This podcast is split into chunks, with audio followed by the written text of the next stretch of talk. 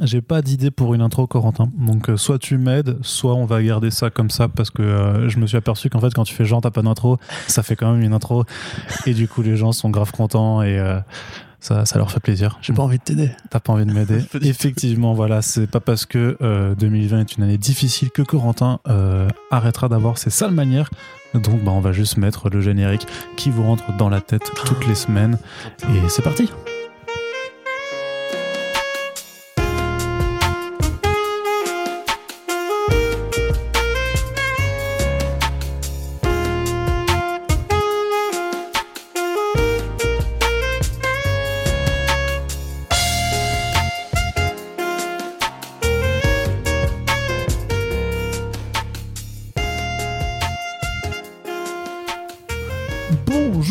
toutes et tous. Après cette introduction qui n'en était pas une, mais on a fait semblant que c'en était quand même une, euh, parce que nous sommes incroyables, vous écoutez un nouveau numéro de First Print et plus particulièrement puisque vous dites mais attendez First Print j'en écoute un peu euh, j'en écoute tous les jours il y a plein de numéros partout c'est incroyable qu'est-ce qui se passe?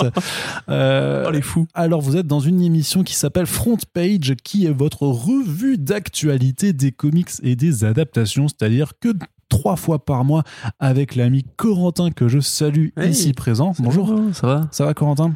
Oui. Donc je disais qu'avec toi, on se réunit trois fois par mois pour faire un petit peu le débrief de ce qui s'est passé dans la formidable, dans le formidable milieu plutôt euh, des comics, euh, Oh, voilà. des bandes dessinées, Voilà. Ah, voilà, des choses comme ça qu'on aime, bien lire. Et euh, pas que des super-héros. Et pas que des super-héros. Et à- avant de commencer un petit peu à faire le débrief de tout ce qui s'est passé sur la fin du mois de novembre, puisque des choses, ils s'en sont passés, un petit point quand même. Alors, un premier point, premièrement, vraiment dans- en préambule, pour vous remercier encore Ah. une fois. Vous avez été 167 pendant le mois de novembre à nous soutenir sur la page Tipeee et ça nous fait donc euh, euh, rudement plaisir. On espère que le programme vous a euh, continue de vous plaire et on espère que vous serez euh, de nouveau plus nombreux puisque voilà, enfin chaque mois ça se, ça se réinitialise. hein. C'est un peu une course de fond le Tipeee. Donc n'hésitez pas si vous nous découvrez ou si vous nous écoutez depuis le début mais que vous n'avez pas encore pu nous aider, bah, pensez à nous, pensez je veux dire pour qu'on puisse manger des oranges à Noël Eh oui. par exemple.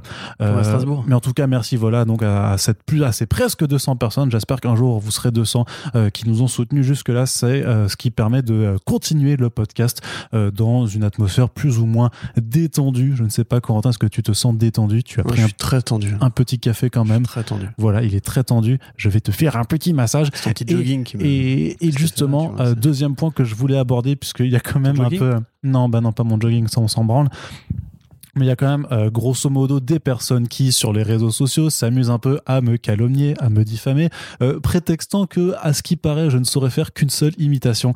Et euh, je Ah tiens non, quand même non, non, non. à m'en défendre. Non. je tiens absolument à m'en défendre. C'est insupportable parce que non mais voilà, grosso modo, ce qui s'est passé, c'est que on annonçait la fin des baquichos du reconfinement et on embrayait donc sur le calendrier de l'avant qui a démarré là à l'heure où on enregistre ce podcast et euh, je mettais en scène en fait euh, euh, quelqu'un qui me disait qui me disait mais euh, tu annonces les baquichos du reconfinement alors que on est encore confiné. Bah oui, puisqu'il y a le calendrier de l'avant. Ce faisant, euh, bien entendu, il fallait le lire comme cela. Mais Arnaud, tu nous dis que Ah c'est ouais. la fin des baquichos Ah, bien du sûr, reconfinement. oui. Voilà, parce que ça, on la connaît. Mais j'aurais bien très bien pu la faire avec une autre voix. Voilà, c'est tout. Je, je Bah, à le dire. montre-nous. Euh, par exemple, j'aurais pu le faire avec l'accent de cagole du Sud. J'en fais, hé, mais Arnaud, Pas gentil pour des gens qu'on connaît. tu nous avais dit que euh, c'était la fin des bacs issus du reconfinement. Hein. Et plus cher, et- plus cher. Voilà, ou j'aurais pu la faire avec la voix de Jacques Chirac. Écoutez. Écoutez, c'est la fin des paquets choses du reconfinement. Oh, putain, tu le fais hyper mal. Bah oui, Mais oui, c'est nul. bien sûr. Mais voilà, Écoutez, les backy shoes des reconfinements. voilà. Tu vois, c'est comme ça qu'on fait. C'est vrai, c'est c'est vrai que c'était un petit, c'est vrai que c'était un petit peu mieux. Enfin bref, j'aurais Voilà. pu, j'aurais pu la faire avec la voix de grand costaud. C'est pour ça que les gens nous soutiennent. Exactement. C'est grâce à ça. Donc voilà, si vous voulez euh, également me donner des cours euh, de, de comédie, euh, de doublage, voilà, vous savez ce que vous pouvez faire. Mais voilà, je viens de faire trois imitations différentes. Donc toi qui m'écoutes et toi qui m'as calomnié, tu le sais, je suis capable de faire plus qu'une seule imitation, même si celle-là reste bien sûr ma préférée. alors, alors, Corentin. Oui, je voulais juste, attends, furtivement. Oui. Euh, là, il y a les Spotify Wrapped qui sont, euh, qui sont sortis, qui sont les sélections des trucs qui ont été le plus écoutés par, toute l'année euh, Oui. par les gens qui ont Spotify. Oui. Et on est revenu dans quelques tops de, bien bonnes personnes. Alors évidemment, Bah oui. vu la quantité, Forcément, bah, quand tu produis 300 heures de contenu Voilà. par semaine, c'est un petit peu. c'est la technique CB Cebulski. Exactement. Voilà. Sauf que quand même à l'inverse, à l'inverse de Marvel, on est plus écouté que euh, que. les- Enfin, je veux dire que Voilà. Je veux dire que on a sorti 10 000 podcasts, mais ils ont été au moins tous écoutés, tu vois, alors que Marvel sort 10 000 publications, mais c'est pas du tout le même, la même proportion. je pense.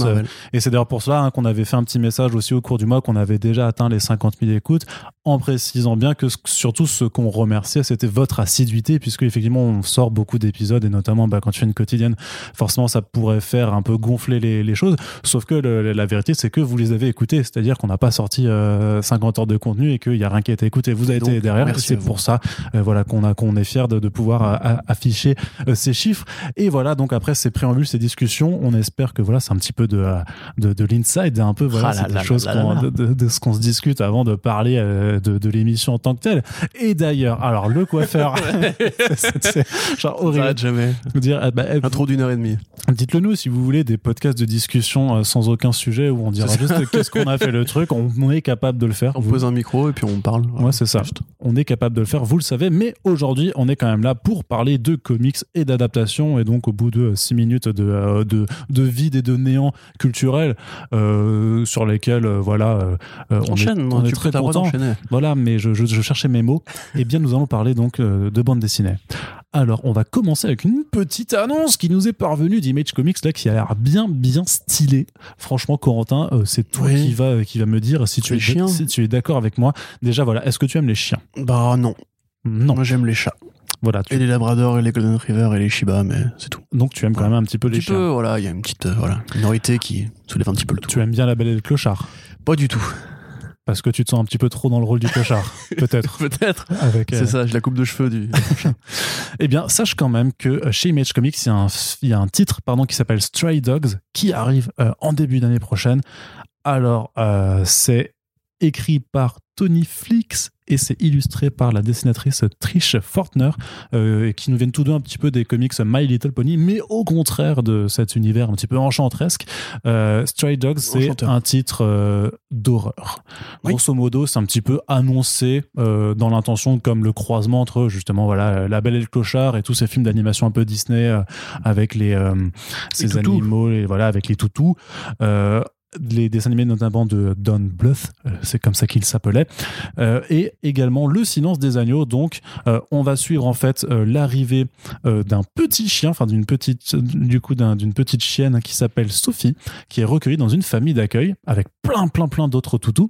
Sauf que Sophie, elle est un petit peu amnésique et que au fur et à mesure, en fait, elle va se rendre compte que merde, mais où est-ce qu'elle est mon ancienne maîtresse? Mais pourquoi je suis dans une famille d'accueil et qu'est-ce qui s'est passé avec celle chez qui je vivais avant? Et avec le trailer qu'on a pu voir qui a été mis en ligne par Image Comics, ça s'annonce un petit peu brosson. Il semblerait que l'ancienne maîtresse se soit faite euh, simplement tuer. Et moi, je soupçonne même que le twist, c'est que, euh, vu qu'il y a plein d'autres chiens euh, qui sont autour, c'est que les mecs qui récupèrent les, euh, les, les chiens en famille d'accueil, en fait, c'est eux qui vont assassiner les maîtres des gens. Je ne le sais pas, mais euh, petite supposition. Ce qui est vachement intéressant, c'est que c'est aussi un titre qui est directement, enfin, qui a déjà été optionné pour le, pour le cinéma, tout simplement. Donc, avant même que ça ne sorte, il y a les droits qui ont été rachetés. Et je verrais, du, vu la vidéo du, du trailer qui est tombé, bah, je verrais vachement ça être. euh, Film d'animation? oui, c'est ça. Voilà, je le savais. Bah, c'est un petit peu une de mes obsessions, un peu comme toi avec Ouais. Alan Moore. Euh, bah, Ah moi, j'aime bien. d'animation avec des chiens. J'aime bien les films. Non, juste les films d'animation. Enfin, j'estime que les comics devraient être plus adaptés en animation et qu'il faudrait qu'il y ait plus d'animation pour adultes. Corentin, je te laisse euh, me dire ce que tu as pensé un petit peu de cette annonce. Est-ce que c'est un comics qui te tente? Parce que c'est quand même pas non plus un genre euh, que l'on retrouve beaucoup chez Image Comics ou en indé de façon générale.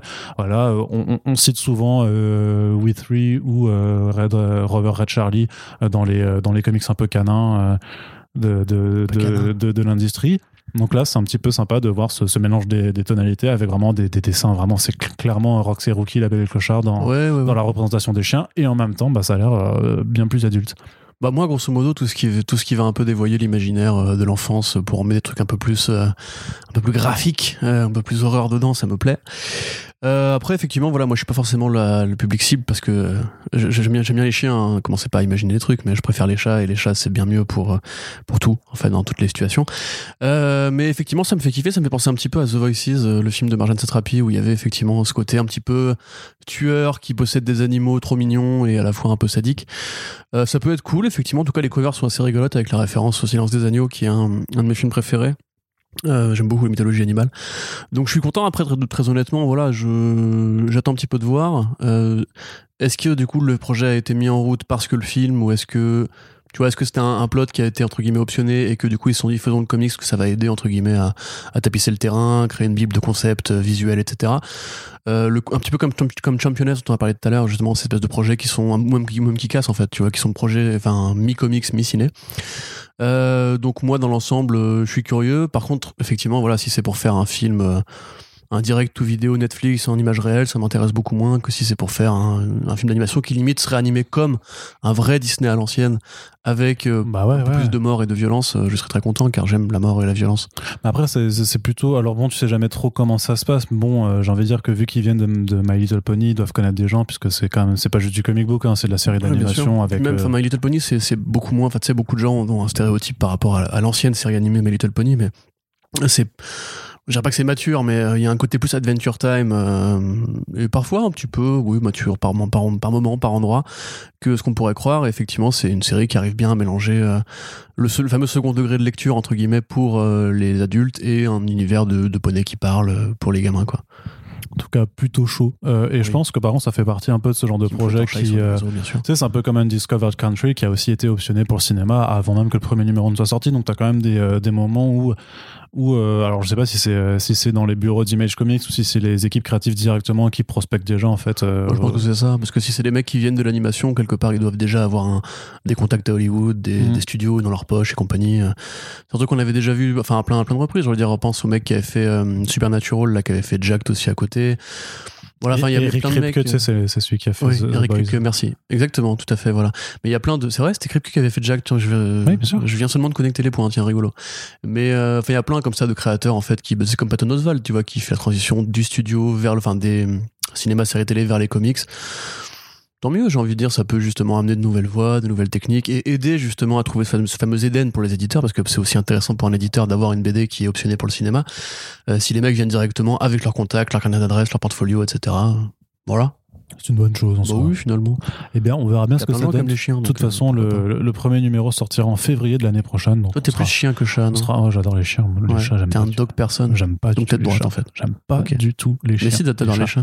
Ah non, Vous voyez Arnaud avec Bowie, mon petit chat blanc et roux, Non. comme un enfant, non, trop pas. qui le regarde avec affection Non, et tendresse. Non, non, je le regarde parce que je surveille parce que je sais qu'il va me griffer sinon.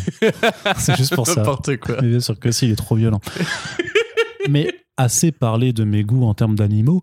euh, Est-ce que tu aimes Dave McKean? Ah, ja, bah, voilà, oui. Ça, c'est une vraie question. Bah, évidemment. C'est une question plus intéressante si- que de savoir si t'aimes les chiens ou les chats d'ailleurs. Euh, au demeurant, oui. Encore que, euh, bref, mais oui. Mais dis-moi, Corentin, qui c'est donc Dave McKean, qui est-ce? Eh ben, Dave McKean, c'est un. Comment le décrire? C'est un artiste conceptuel, euh, artiste peintre, mais aussi artiste d'illustration traditionnelle, qui, dans le monde des comics, parce que s'il a une carrière très riche en dehors des comics, il a été exposé en galerie, il a fait des bouquins d'art, de beaux livres, etc.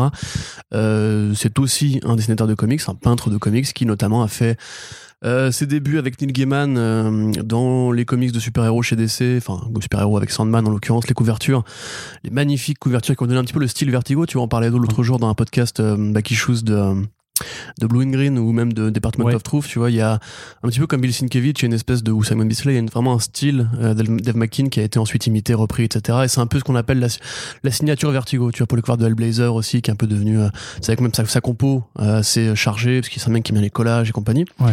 Alors dans le comics, il est quand même assez rare. hein, c'est un vrai itinérant.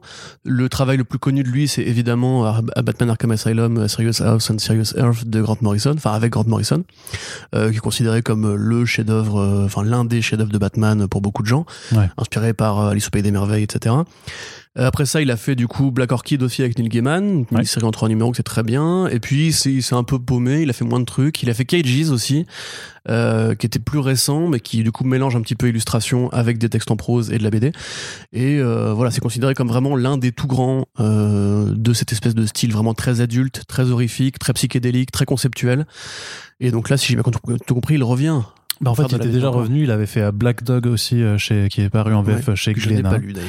chez, euh, chez Glénat. Et donc oui, effectivement, il revient l'année prochaine avec un, un double. En fait, c'est pas, enfin c'est un seul album qui s'appelle donc euh, Raptor, a So-Called Graphic Novel. Euh, donc chez, chez Dark Horse, mais voilà, il y a deux histoires en fait qui seront rassemblées là-dedans, mais qui se répondent scénaristiquement parlant, mais on ne sait pas comment. Alors parce qu'on suit du coup d'un côté donc Sokol qui donne donc son son son nom dans le graphique dans, dans le titre pardon de, de l'album donc qui est un chasseur de monstres euh, qui évolue dans un univers fantastique traquant des bêtes pour vivre voilà je te Dark Souls, présente euh, Monster Hunter. c'est un peu Dark Souls c'est un peu le. Dark Souls du comic book hein, on, on peut le dire non en mais plus, il a un style qui, justement, je pense, peut vraiment plaire aux fans de Dark Fantasy à la Dark Souls. hein. Bah clairement ouais ça ça, ça a l'air très euh, bah, dark de toute façon et en même temps donc t'as aussi euh, Wales donc c'est là c'est un, un- un romancier qui est spécialisé dans le fantastique et qui à la mort de sa femme je lis juste le résumé hein, que j'avais écrit s'embarque dans des cercles occultes pour tenter de rentrer en contact avec elle et moi je te dis que cet écrivain là il va rentrer en contact avec son imaginaire dont Sokol fait partie je ne sais pas voilà t'as vu que en le ce- je produit suis en train de, développer tous les twists des trucs dont on va parler je- Bon, voilà, c'est assez évident quand même, mais. euh, non, c'était super poussé. Je suis Autant trop deep, tu vois. Trop deep, ma. Ouais, c'est ça. Se en fait, Sokol, c'est le héros des, des histoires du romancier. Oui. Peut-être. Bah c'est ça, oui. C'est ce Oui. que. Non, j'ai- t'as pas dit ça comme ça. Ouais. Tu t'es embrouillé, Arnaud. Oui, c'est vrai, c'est vrai, je l'avoue. Moi, ça me fait rêver. Franchement, euh, Dave McKean, c'est un des mecs. euh, C'est c'est un peu Que je mets court sur quand un podium. même. Non, c'est un peu cher par contre. Voilà. ah bah, c'est- évidemment. Et ça, de toute façon, tu vois, ça va être une, une édition oversized avec un beau papier et tout, là, pour le coup. euh. Bah oui et non, parce qu'en tout cas pour l'édition de Dark Horse Comics, ils annoncent soit un TPB à 30 balles, ou alors sinon direct euh, la hardcover de luxe à 100 balles, quoi. Tu fais. Il y a pas. Ouais, un ouais mais petit je juste te dis, milieu. mais Dave McKean, en fait, je te dis, au- au-delà du côté euh, auteur de BD, c'est un mec qui est exposé, qui qui vend des toiles euh, assez onéreuses, hein, en plus. Enfin, je sais plus, j'avais vu, c'était un, un, un 10 000 dollars quand même pour avoir un original de Dave McKean euh, après son expo là. Alors, les, dolls, c'est euh, dans, dans, dans oui, Man. bon, voilà. C'est très, c'est rigolo. Euh, On n'aurait pas pu s'en passer. Mais voilà, donc c'est un, un mec qui effectivement coûte cher, mais euh, bon, écoute, déjà voilà, il y a le marché de l'occasion, hein, on va dire. Euh, Il y aura une édition VF qui probablement sera moins chère, enfin j'espère. Donc euh, voilà, de toute façon, le revoir faire de la BD pour moi c'est toujours une bonne nouvelle parce que c'est, mais c'est comme comme Grant Morrison lui-même en fait, c'est des mecs qui euh, prennent d'autres voies en vieillissant, qui s'intéressent de moins en moins aux trucs qui les a fait bouffer pendant très longtemps à une époque. Et quelque part, c'est dommage parce que je veux dire, enfin, le nom de Neil Gaiman, Dave McKean, c'est quand même une signature qui a un petit peu revalorisé les comics à l'époque où on a inventé le, le graphic novel, où on cherche un petit peu la littérature pour adultes, euh, vachement ésotérique, conceptuel et graphique et compagnie. Donc là, en plus, l'histoire, c'est vraiment du Dave McKean euh, pur jus au niveau du concept. Bon, enfin, je, je dis pas que je mettrais 100 balles pour euh, l'acheter, mais je, je pense que euh, je serais prêt à mettre 30 balles, euh, pas de problème, tu vois, tranquillou. Mais pas 100. Et pas 100, non. Pourquoi Euh, Parce qu'il y a très peu de BD qui méritent de mettre 100 balles. euh. Enfin, c'est- c'est juste une BD, tu vois, ça va pas non plus te révolutionner la Ça, tête. bah attends que je sorte ma propre BD. Ah, là, j'ai très hâte. Ah, bah là, tu Dark Souls que- euh, avec des petits personnages qui auront des, des petits yeux ronds. Oui, Voilà, ça, très Chibi, Chibi Dark Souls. Chibi Dark Souls, Chibi Souls. Et justement, puisqu'on parle de personnages Chibi, ben, on va parler de Witchblade. Bah oui. Bah oui, Toi, t'es pas content ça- pour Dave ça- McKean Si, non, je m'en bats, je m'en bats un peu, tu vois. C'est un peu, c'est un, c'est un Moi, peu. c'est les chiens qui m'intéressent. Non, non, non, mais après le truc c'est qu'on a, la, voilà, la cover qui a été dévoilée, elle est jolie. Euh, Dave McKean, je suis pas non plus le plus grand fan de son travail. Je trouve ça c'est beau, c'est intéressant. Mais il y a, t'as lu Dave McKean, il y a, ou- il y a, il y a la technique, oui, bah j'ai lu Arkham Asylum. ouais, ouais. Non, j'ai pas, lu- j'ai pas encore lu Black Orchid. Bah, c'est bien. Voilà. Voilà. T'as lu En, même temps, en même temps, non, mais j'ai, par contre, j'avais l'artbook, euh, j'avais le bouquin, euh, tu sais, il y avait Sandman les Ouais. couvertures, donc j'ai pu euh, voir tout. ok, ok. Et c'est intéressant, non, mais voilà, c'est Je te juge pas, c'est pas grave. c'est Si, pas- je pas sens que tu juges et je, et je sens les auditeurs, auditrices qui sont en train de faire Putain, Arnaud, il est en train de se faire juger, c'est incroyable ce qui se passe. Non, par Mais- contre, il faudra quand même voir si c'est son style, euh, son style peint, son style Mhm. réaliste collage. C'est pas collage, c'est pas collage, ça pas son l'air style collage. crayonné. Parce que vraiment, si vous avez lu Cages, vous, enfin, c'est, c'est un gros, bé- un gros bébé, hein, quand même, Cages. Mais justement, c'est une sorte de variation entre des planches qui sont juste ancrées, grosso modo, et vraiment des trucs un peu collage, un peu photo, etc. C'est un mec hein, qui, bah, qui a une palette de style Je assez pense, large. je pense que donc, euh, ça, ça sera plus lisible qu'un Mm. Arkham Moi, je suis plus sur hein. ce crayonné, tu vois, enfin, Mm. crayonné peinture que sur le côté collage, euh, qui effectivement peut être très chargé. Donc, toi, tu préfères les, les, les, les peintures au collage C'est ce que. Euh, oui, enfin, oui. Oui, ça. effectivement, oui. De toute façon, en de général. façon, de toute façon générale, quand, tu fais ton atelier découpage l'après-midi, euh, complètement. Justement, bon, du, coup, ma, ma transition euh, pour le, le prochain sujet était toute foirée, hein, puisque voilà, j'essaie de mêler des chibi Désolé. à, à Witchblade. Mais quand même, est-ce que Witchblade, c'était pas un peu la, la quintessence de Top Cow, euh, Corentin, avec Ah, euh, oh. Darkness hein? Ouais.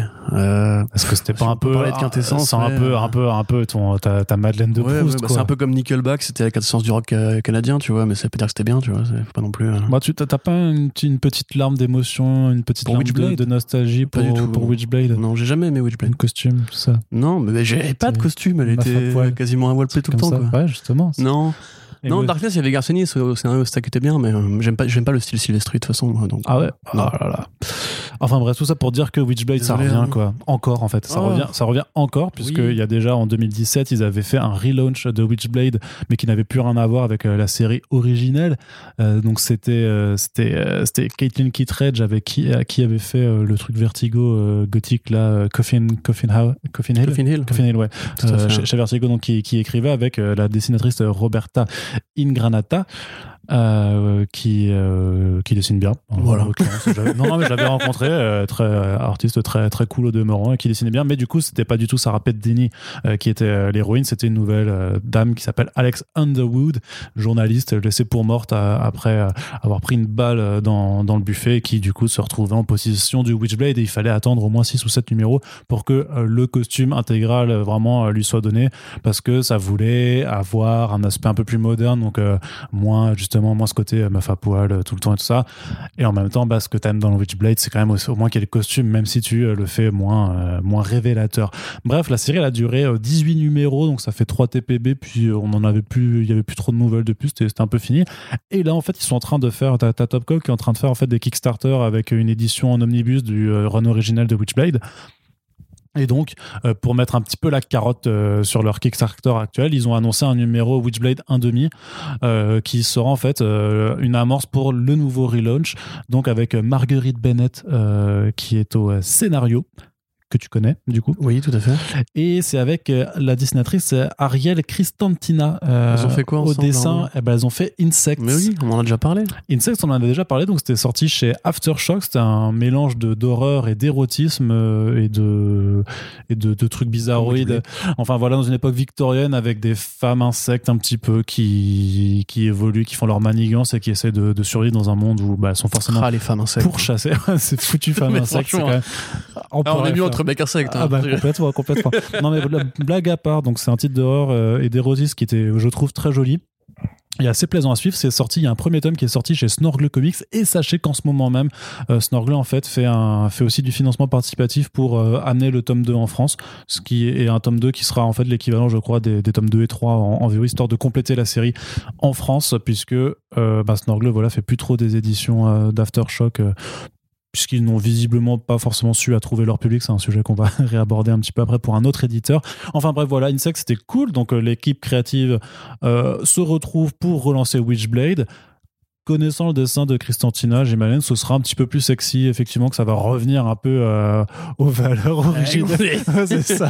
J'allais dire les valeurs originales de la série, c'est-à-dire, ah, il me fait de poil, quoi, tu vois. Non, mais grosso modo, je pense que la poêle. couverture, justement, qui a été, qui a été dévoilée de Sylvestri, elle est, Non, de toute euh, façon, elle est si plutôt c'est cool. deux, enfin, une artiste et une scénariste euh, femme, probablement que ce sera moins vulgose que les débuts de Sylvestri, effectivement. Mais après, c'est une autre époque, tu vois. Moi, je jette pas la pierre à Sylvestri, il a pas inventé le concept du, du, du sexy, on va dire, pour être très poli, dans les comics des années 90.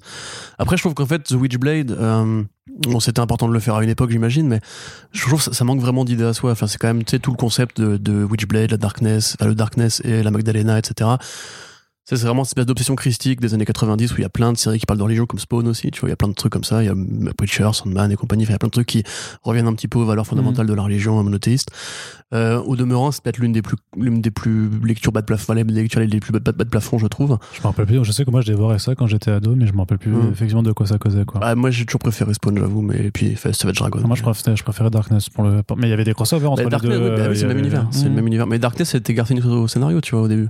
Ouais. Jackie Estacado, etc. C'était créé par euh, le bon, d'ailleurs, c'est les jeux vidéo Darkness aussi. Mais c'était bien les Euh, jeux. ouais, vidéo, c'était vachement. Bah, le 1 était bien.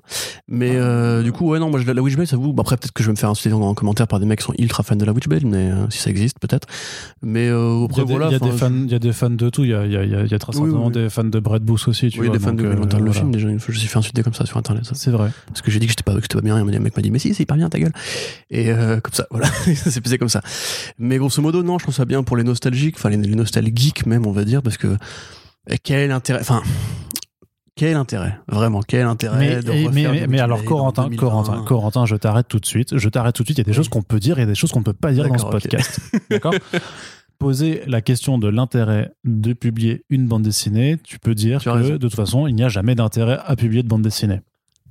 Et si on part de ce principe-là, de toute façon, ça sert à rien de discuter. Non, non, t'as raison, j'étais trop loin. J'ai- crossé une, une ligne. Voilà. Excusez-moi, fan de Witchblade, et vivement la nouvelle série. non, par contre, vraiment, enfin, Bennett, euh, et bon, après, j'ai pas lu une sexe, moi, pour le coup, mais euh, si justement ça peut amener une lecture plus féminine, ou même, même entre guillemets, comment dirais-je, plus élégamment sexy que la première série, si ça part dans le sexy, ça peut carrément m'intéresser. En plus, Ça franchement, j'ai toujours dit, j'ai- j'aime bien le côté un petit peu horreur érotique et compagnie, c'est un truc qui me parle. Ça peut réutiliser même le euh, côté sexy de, de, de Witchblade, mais pour se le, réappré- se le Ouais, réapproprier, oui, c'est ça, voilà, en fait. voilà, parce que la première, enfin, la première c'était sexy beauf, tu vois, c'était sexy, euh, Scum Scumsuit Special et compagnie, donc euh, après je suis, un- je, suis- vraiment hyper archaïque par rapport à ça, je déteste les séries Image des années 90, au le tout début, mais Hmm. voilà, bref. Bien dommage, ça, Corentin. Bah, Quelle, quelle, The Darkness, c'était sympa. quelle indignité. Voilà. Merci Garcenis. On continue alors? Oui, bah moi que tu veuilles être positif et enthousiaste. Bah, moi, je suis positif et enthousiaste. Je, je, ne, je ne demande parce que j'avais quand même été un peu frustré hein, de, de- du relaunch parce que c'était joli, mais, euh, mais ça, ça manquait de quelque chose. Tu vois, c'est con parce que t'as, euh, parfois, tu as des bonnes réinventions. T'as des, t'as des bons concepts, tu vois, qui datent d'il y a quelques décennies, qui sont euh, correctement réinventés. Dial H, ça a été euh, toutes les séries Mm, mm. depuis le relaunch des New 52, même la deuxième de Sam Humphrey, c'est incroyable. C'est, tu vois, c'est, un concept qui est de Même vieux. euh, Rob Liefeld avait réussi un bon relaunch de son personnage de prophète, euh, qui avait été fait pas par lui, mais par euh, un mec qu'il avait drafté et qui était une bête de série de science-fiction, pas, euh, enfin qui avait plus rien à voir avec prophète, mais pour le coup, donc c'est possible, évidemment. Voilà, et puis euh, meilleur exemple aussi, c'est Prez. je veux dire, c'est un très bon concept des Oui, années oui, bien 70, c'est euh, super Après, la série. série de base était pas pourrie non plus. Enfin, Non, non, elle était- non, non, c'est vrai qu'il a pas complètement réinventé. Enfin, il a, c'est vrai qu'il a pas transformé le truc comme, euh, comme par exemple plus euh, H, mais malgré tout, tu vois que tu peux vraiment moderniser des concepts et les faire de façon euh, super bien. Donc, euh, le- la, Witch, la Witchblade de, de Caitlin Kittredge, c'était un petit peu dommage de, de voir justement que ça, bah, ça manque un peu de d'ambition et de euh, ouais de, de, de panache. hein. En fait, tout simplement par rapport à ce côté. euh, sulfureux. Ouais, on va dire un, petit- un petit peu. C'est- C'était pas que ça, c'était que même l'histoire, elle, elle est pas très loin en fait dans la mythologie, dans l'exploration de la chose. Mhm. Tout ça restait très, Je suis en train de me dire que très Mercure- grand level, très. euh, on peut le faire en série télé de la CW, Ouais. tu vois, en termes de budget. Ah ouais, donc, bah, oui. Super. Bah, Je avec juste un. Avec, avec un. Je, je te coupe, je te coupe, ferait regarde. pas une super Witchblade en vrai, tu vois. Euh, Mirka Andolfo, bah, elle le fait un petit peu avec Mercy en, Ouais. en- déjà, Bah hein, ouais. quelque part, euh, ce mélange de. Ce mélange. Ouais. Non, non, je suis en train de réfléchir, non, mais bon, en en fait, merci me fait penser un peu à Insects, donc je vois le, le, le- rapprochement en fait que tu que tu peux faire avec euh, justement ce, ce personnage de femme fatale qui est un petit peu monstrueuse, donc euh, c'est c'est clairement il y a il y a des des adéquations à, à trouver. Ouais, bah oui. Après, je pense que euh, Mirka Andolfo fait bien plus, euh, enfin, je dirais, assez de succès avec ses propres trucs qu'elle a pas du tout besoin de se faire chier à faire des Oui, trucs euh, du Witchblade pour faire quelque chose de sexy, quoi. Elle le fait déjà de toute façon. Donc, euh, ce qui m'amène à changer le sujet et d'aller un petit peu, parce que là, c'était un petit peu un, un peu de, de, de, de, de, VO. Et on a une grosse partie VF aussi à Oui. euh, explorer. Alors la première chose, juste, juste une annonce, enfin un truc cool, euh, c'est euh, qu'est-ce que tu fais l'été prochain, euh, Corentin? Ah bah je peux, je sais pas. Enfin. Parce que t'aurais pas envie d'aller en à, je pense. t'aurais pas envie d'aller à Cherbourg. euh.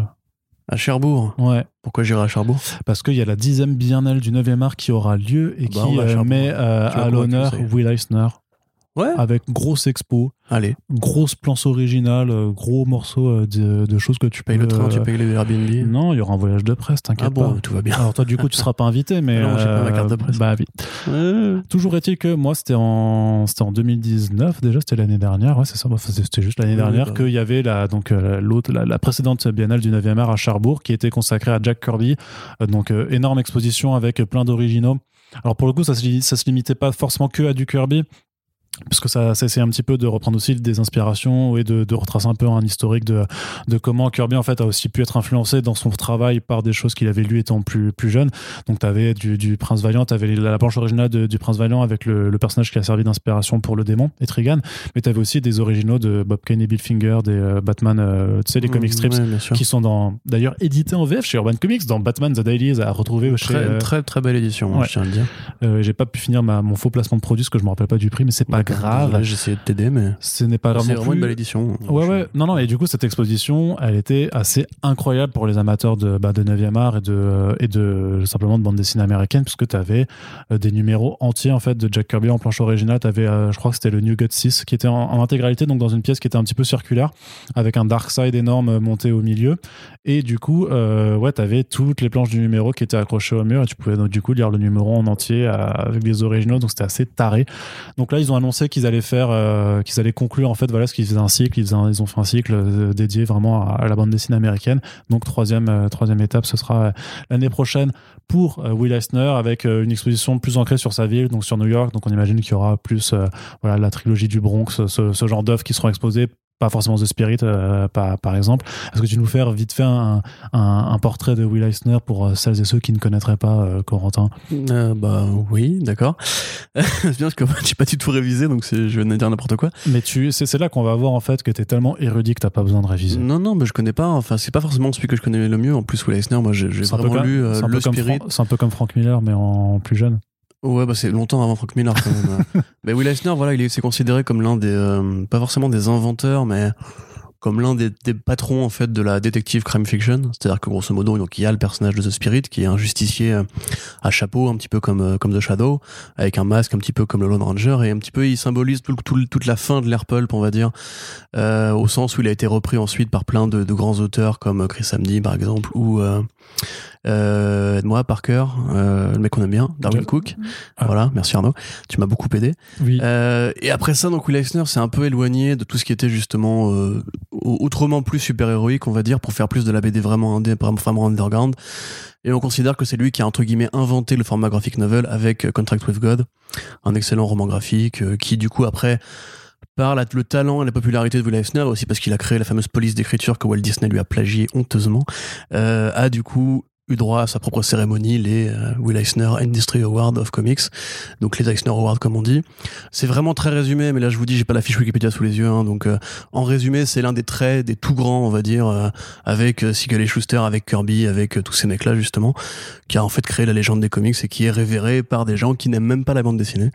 Donc euh, merci à lui et merci pour cette police d'écriture, euh, voilà. Surtout, surtout sur la police d'écriture, qui est peut-être un peu son apport le plus fondamental. euh, Parce que Disney lui a plagié. Exactement.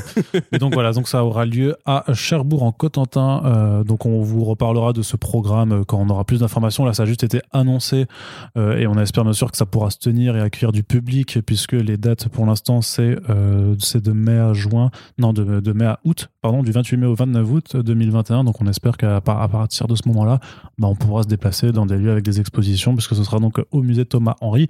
Puis Cherbourg, c'est cool, il y a une rue avec des parapluies qui sont suspendus Ah entre les trucs. ouais. Les gens chantent. non, mais du Et coup, dansent aussi. non, mais par rapport à ça, justement, du coup. Ah ouais, t'as, ouais, t'as un vrai délire. Ils ont autour. rendu hommage à un film de Bah, 2000 bien sûr, bah, en, Ah, même temps, c'est euh, en même temps, et t'as, des, t'as, une, t'as une vraie fabrique Mm. de parapluies, tout ça. Et sinon, ils font aussi euh, des, C'est comme à euh, Rochefort. plein de, de petites spécialités. J'avais, j'avais ramené une liqueur de caramel, je crois, de la dernière fois quand j'étais allé. euh, C'est bien ça. voilà, c'est, c'est, c'est les, c'est les coulisses. Oui, bah oui. C'est-à-dire que j'avais pris la blinde de photos de cette exposition. Mais c'est important, les spécialités régionales. Comme le kouglof et les spätzle. Exactement.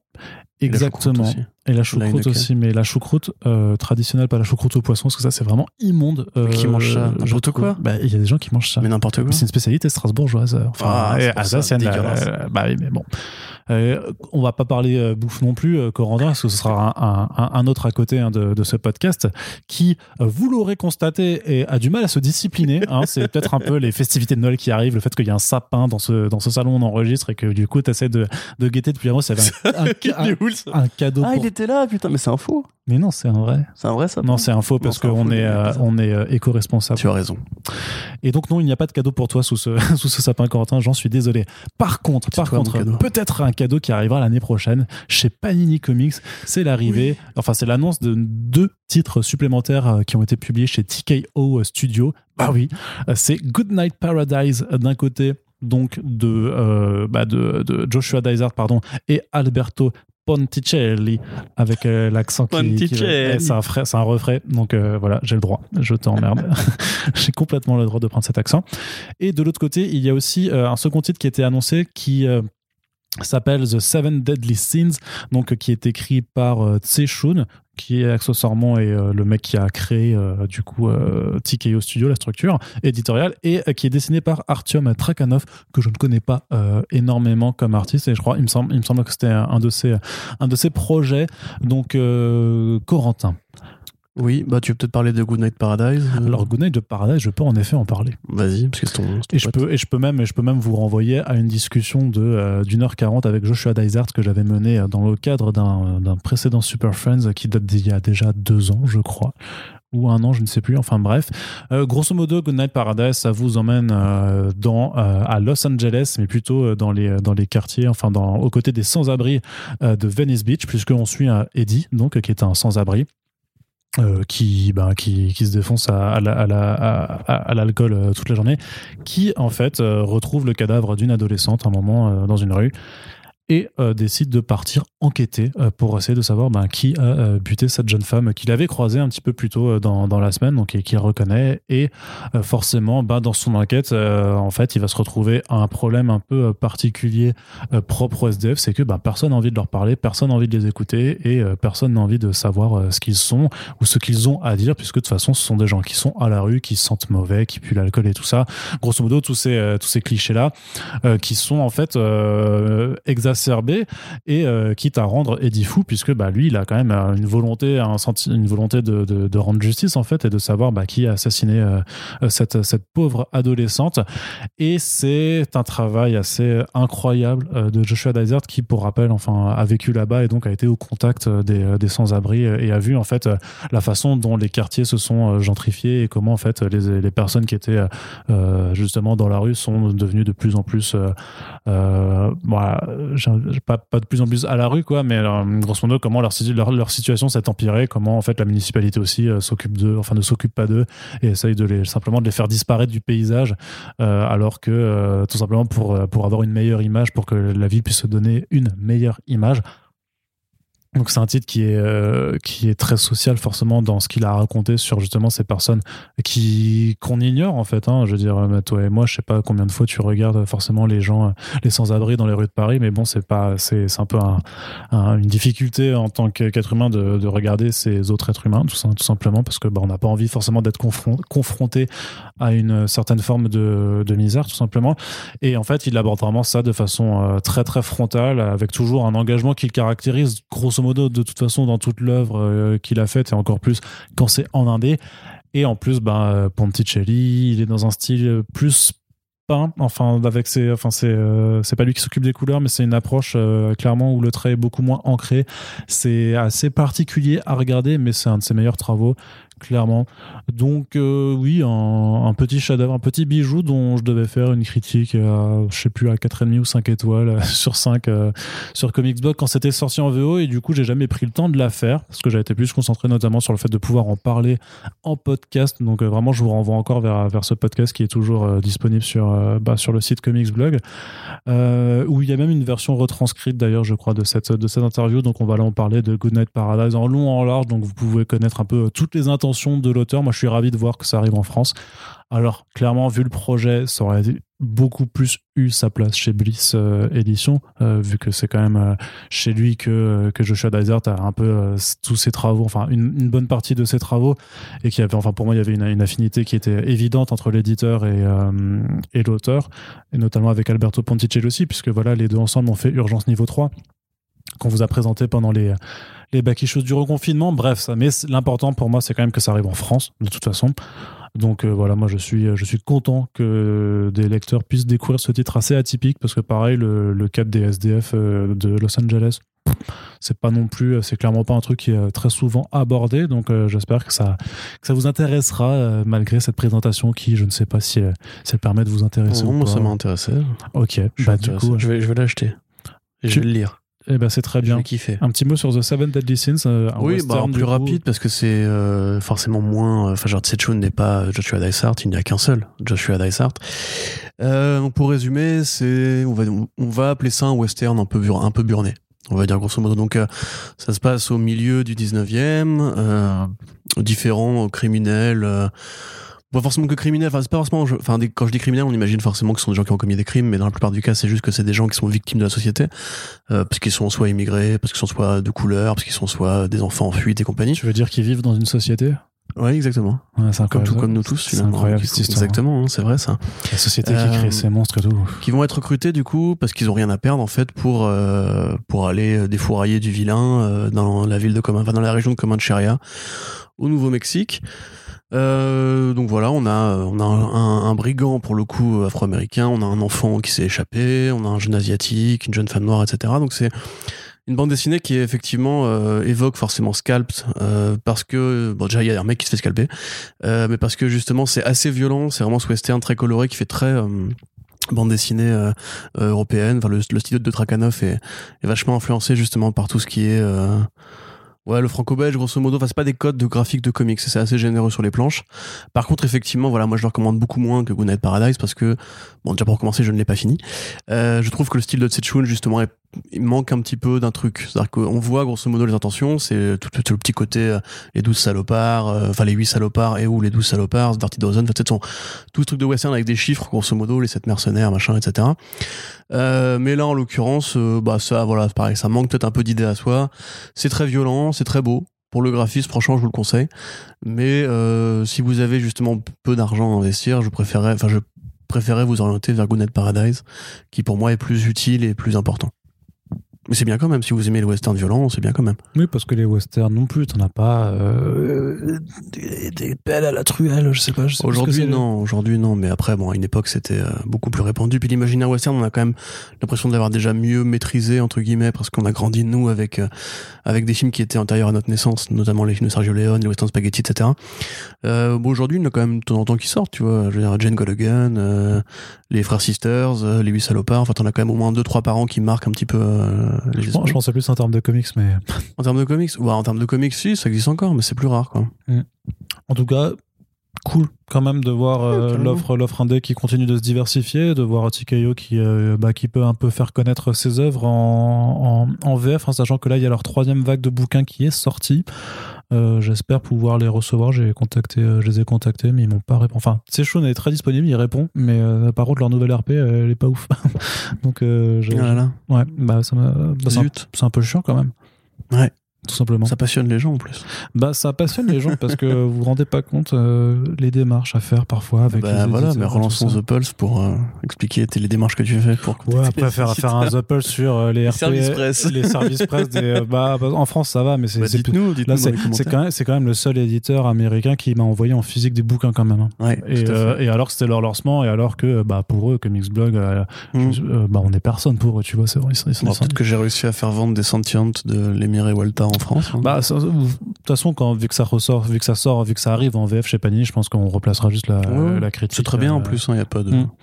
Bonne chose. En tout cas, justement, puisqu'on parle d'offres indé qui se diversifient en France, on vous avait déjà parlé euh, dans un précédent euh, podcast de l'arrivée d'un éditeur qui s'appelle 404 Comics, donc qui sera la branche dédiée à la bande dessinée de l'éditeur de 404 éditions, tout simplement.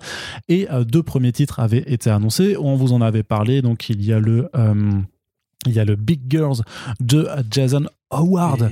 Euh, un titre vraiment incroyable qui va bénéficier d'une traduction aux petits oignons. Par un, Euh, un esthète de la langue française, Exact. euh. Exactement. Donc bref, non, c'est voilà, c'est vous savez que je serai traducteur là-dessus, donc euh, c'est juste euh, cool. Quoi? Bah oui, bah oui. Quoi, Arnaud? Mais oui, Collusion? Incroyable. On n'a plus le droit d'en parler. Voilà, c'est vrai. Non, moi je n'ai plus le droit d'en parler. Par contre, j'ai le droit de dire que ça sort, mais j'ai pas le droit de dire que si c'est bien ou pas. Mais euh, C'est vrai, donc je peux dire ce que je veux. c'est vrai. Tu Tu peux me dire, contredire. tu pourras dire que c'est de la merde. tu pourras dire que la traduction est. Non, mais en vrai, euh, t'inquiète pas que j'ai la pression. hein, j'ai la pression dessus. Et donc l'autre titre, c'était le Dance de euh, Jens K. Jens K. Stive, donc qui nous vient de, de Norvège, si je me rappelle bien, c'est ça, où il a Ouais. gagné le, On le, parlé l'autre jour. le, le titre là, le Sprung d'or. euh, Je, je sais plus comment ça s'appelle. Le ressort, c'est le mot ressort, mais c'est- ça. en Le. Sproing. en le. Enfin bref, tout ça pour dire que 404 a dévoilé euh, le reste de son, euh, de son catalogue pour l'année 2021 avec un, justement un single issues, un petit peu de previews euh, qui a été édité normalement, qui a été sûrement, sûrement été envoyé à bah, pas mal de, de personnalités dans le monde des comics et aux libraires surtout pour qu'ils puissent savoir quoi commander. Et ce dont on s'aperçoit particulièrement, bah, c'est que l'offre sera diversifiée euh, tant en termes de genre, mais surtout en termes de format de publication, mais aussi parce qu'il n'y aura pas que de l'import euh, de, de- de titres sortis ailleurs, mais aussi de la création originale. Euh, C'est-à-dire que, par exemple, alors il y a un, un- un titre qui s'appelle La fleur de la sorcière. Corentin, je te montre la page. Moi, ça me fait penser à mort à du Noel Stevenson façon Lumberjanes et tout ça. Vraiment ce genre C'est de très truc, loin, là, du coup. Il faut euh, que tu passes titre- le fascicule. ce titre jeunesse. Merci. Oui, Donc voilà, Corentin, Corentin confirme parce que voilà, j'ai des très bonnes, très bonnes euh, influences. Donc voilà, par contre, c'est un titre, tu vois, qui nous vient, qui vient euh, d'Italie, euh, en fait. Euh, donc euh, ça a été ensuite ramené euh, chez Dark Horse euh, en, en VO, puis ça va, ça va arriver en VF, donc chez 404 Comics. Euh, c'est un petit peu le même parcours euh, rigolo que tu as, par exemple, justement, on en parlait avant, des œuvres de Mirka Andolfo qui sont aussi euh, sorties en Italie, puis qui s'offrent un parcours euh, chez Image avant de débarquer en France, euh, chez Glénat. Donc là, c'est un petit peu, un petit peu la même chose. Donc euh, grosso modo, euh, voilà, ça c'est un titre un petit peu de, de, fantasy, euh, je dirais, euh, avec un, garçon qui est expatrié de son village, puisque dans, dans ce monde-là, il faut partir de son village et ne revenir que quand t'es un homme. Voilà. Sauf que... comme dans The One You Feed. Hmm, ouais, non, bah Ah, non, si. oui. C'est le même, principe. Ouais, sauf que c'est sorti deux ans avant. quoi. D'accord. donc, euh, on Bah, va dire comme dans que là, 300 alors. ouais, c'est ça. Sauf que voilà, donc, euh, sauf que ce jeune héros, donc, qui s'appelle Tammy, euh, déclenche par inadvertance une querelle entre les villageois qui l'abritent et le démon Yabra. Et donc, il va devoir ben, régler un peu ces, cette chose, donc, en, en choisissant du coup entre bah, achever sa quête initiatique ou bien porter secours à ceux qui l'ont abrité. Donc, voilà, donc ça, ça arrive au mois de mai euh, 2021. Mais il y a surtout un truc qui chauffe de ouf euh, quand même euh, dans ce catalogue, c'est ce qui est prévu pour septembre puisque c'est Jonah. Ouais. Et Jonah, c'est le euh, premier projet complètement original de Chris Samney avec sa femme Laura Samney. Qui Euh, parle des filles de Chris Samney et Laura Samney. Grosso modo, peut-être, ouais. Non, non, c'est ce qu'il a dit. J'avais fait la news de l'annonce, je m'en souviens très bien. Voilà, donc c'est pas en fait, il y a eu des retards de publication parce que ça doit arriver chez Onipress. Alors je sais plus si le premier numéro est déjà sorti ou pas, mais grosso modo, donc voilà, ils prennent, euh, ils prennent de l'avance. Mais j'imagine que s'ils ont euh, annoncé la chose pour septembre, c'est que euh, Chris Samney se débrouillera pour finir ses planches euh, là-dedans, sachant qu'effectivement, c'est l'histoire de deux sœurs, euh, en fait, dont une sœur qui part justement à la recherche de Jonah, sa petite sœur, dans un monde où il y a des gros monstres, des gros dinosaures. Bah, c'est un monde préhistorique, euh, en fait. Mm. C'est ça. Ça me fait vachement penser. Euh, bon, J'allais dire au Croûte, pas forcément, mais il y a ce côté vraiment. Au On parlait tout Croods. à l'heure du côté l'animation et tout, mais il y a vraiment. euh, Enfin, ça ressemble vraiment la gueule d'un dessin animé en fait, euh, Jonah. C'est euh, donc ouais, quand il l'avait annoncé, il disait grosso modo que pour démarrer un peu l'écriture, il avait envie de parler d'un truc qui, lui- qui le concernait directement. Donc Laura Samney et Chris Samney ont, ont deux filles. Euh, et alors moi, quand j'avais eu le pitch, du coup, c'était pas les la, la grande qui partait à la recherche de la petite, mais c'était les deux petites qui partaient à la recherche de leur père qu'elles avaient perdu dans le monde de, de coups préhistoriques, mais aussi un peu magique parce que c'est pas que voilà, il y aura aussi peut-être des dragons, etc. Donc c'est pas juste un monde euh, façon justement les Croods. Euh, c'est super joli et on voit qu'il a vraiment mis son trait au service d'un truc pour enfants entre guillemets, parce qu'en général il a un style qui peut être réaliste parfois, mais Ah, mais là, il y a des gros dinosaures. voilà, c'est ça. Même les, même les, les visages sont assez Le- caricaturaux, pas enfin cartoon, grosso modo. Cartoon, ouais. Ils sont un peu cartoony, etc. Euh, je trouve ça cool de voir qu'il fait pas, enfin il faut autre chose que Firepower, donc c'est bien. Mais euh, peut-être qu'il y aura des boules dans celui-là aussi, on sait pas. hein. Se trouve il y aura un twist, les aliens.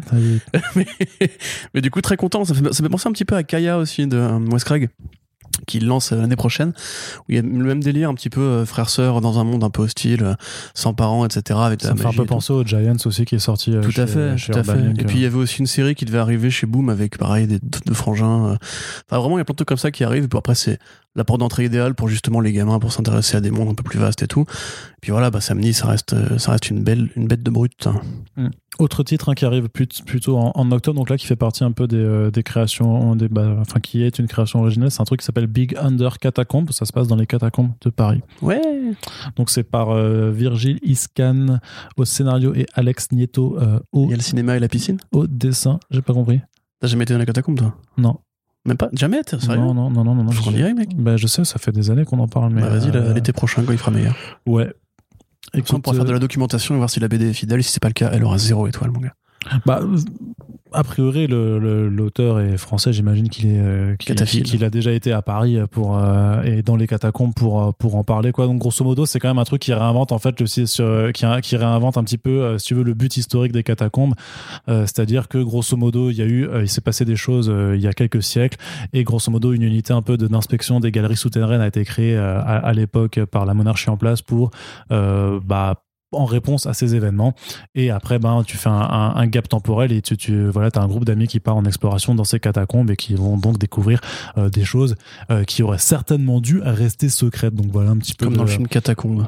Et ouais sauf que le film était vraiment nul à c'était de la merde. c'était horrible c'était horrible je sais pas peut-être ça, ça avait été tourné dans les catacombes peut-être mais euh, du coup c'était Ouais, le, le, le, le seul Non, truc qui était un, intéressant t'as un plan qui était pas dégueu, c'est quand ils sortent des catacombes, en fait, c'est ils sortent à l'envers. ouais, ouais c'est ça c'était-. Voilà.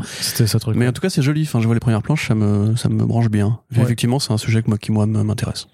Donc euh, voilà, on n'a pas encore trop de détails, mais voilà, ça fait c'est bien de voir que par contre il y a vraiment de- à la fois de, de l'import et de la création originale, donc c'est euh, c'est un bon truc.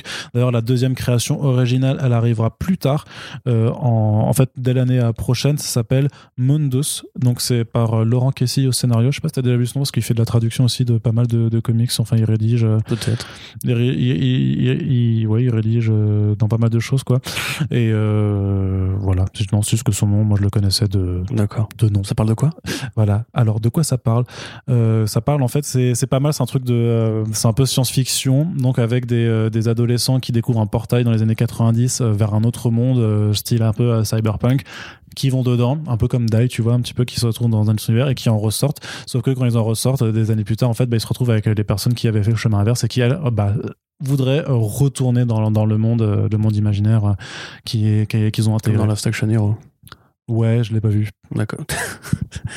T'as vu des films dans ta vie Arnaud Mais je suis pas À part les films d'horreur Mais je suis pas cinéphile en fait, hein, tout simplement, c'est pas. T'as euh, vu le parrain quand même Non, j'ai toujours pas vu le parrain. et T'as je vu le veux, parrain 2 Je veux pas avoir le parrain, je m'en fous. Moi, j'ai vu le parrain. j'ai vu, j'ai vu, vu le parrain à la montagne, j'ai vu le parrain à la campagne. Et j'ai T'as vu le parrain fait des crêpes Ouais, Putain, eh, pas mal, super Le mal. twist à la fin Bah, la le truc, c'est que la tête de cheval sur la crêpe, c'est un peu difficile à enrouler, quoi, tu vois, mais, euh, mais, mais blague à part. Donc voilà un titre de, de, de, science-fiction. Donc euh, qui, qui va interroger je crois un petit peu le rapport entre justement la réalité et la fiction. Euh, on attend de voir euh, ce que ça, de ce que ça donnera. Mais par contre aussi euh, je, je fais un retour en arrière parce qu'en automne il y aura un truc qui s'appelle par contre qui là me branche de ouf qui s'appelle The Autumnal donc de Chris Sheehan et de Daniel Cross qui est sorti chez euh, Comics donc euh, la, la petite maison d'édition qui fait The Savage Shores ce, genre de, de choses.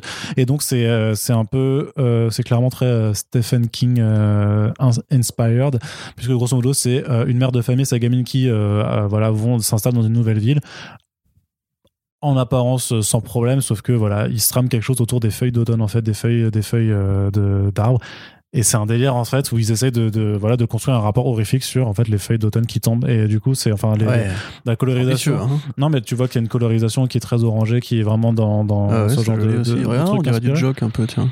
Il y a un petit peu de ça effectivement dans l'air, mais du coup voilà, ça a l'air, euh, je sais pas, je je, sais- je je suis pas allé euh, encore regarder euh, en VO ce que ça donnait, mais ça me chauffe euh, de ouf. Par contre, c'est un des voilà, si je devais en choisir un pour euh, ce qui arrive l'année prochaine, c'est Mhm. vraiment là-dessus que moi, moi, je, Jonah, du coup. je porte. Oui, bah Jonah et, et celui-là. Après, je suis vraiment curieux de voir un peu ce que ça va donner les, les, les créations originales en termes de comics à la française, parce que c'est si vous avez écouté le Super Friends avec Kader, c'est notamment ce qu'il disait, ce qu'il fallait un petit peu pour pour redynamiser le comics, c'était un peu d'avoir des créations en France dans le genre comics. Alors lui, je sais que alors Kader parle un peu plus de super-héros à la française, je trouve que c'est un petit peu plus difficile peut-être à aborder parce que l'image qu'on a aujourd'hui du super-héros à la française, euh, ça c'est plus du côté euh, euh, photonique, micron et tout ça. Pour moi, Bon, c'est Non, non, il y a Phantom Boy, le film là qui était sympa. Il y a. Ah, mais t'as l'intrépide de Marcus aussi, mais je sais pas, j'ai Ouais. l'impression que ça a Comment je jamais. suis devenu un Ça, ça, ça, mais ça, c'est encore chose que c'est un bouquin à la base. Et donc, c'est. D'accord. bon, bah, il y a Arthur différent. des écailles. Non, c'était c'était c'était Vincent n'a pas d'écailles, ça, c'est horrible. Ça, Ouais. C'était horrible. Ouais, c'était sympa. C'était. J'ai bien rigolé. C'était trop nul. complètement foncé quand. C'était complètement Ah, mais tu mais ce film-là, tu peux que le voir euh, foncer. Non, moi, j'étais allé.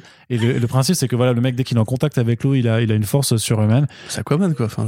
Ouais, ouais, mais sauf, bah non, parce que, mais du coup, Le truc, c'est que dans tout le film, en fait, il fait que se jeter dans de, la, de la flotte ou se mettre de la flotte dessus. Et, ou alors, il se pose dans, dans l'eau, tu vois. Il y a- il y a- c'est hyper contemplatif, en fait. C'est, Ouais, il se passe rien. il se passe rien du tout.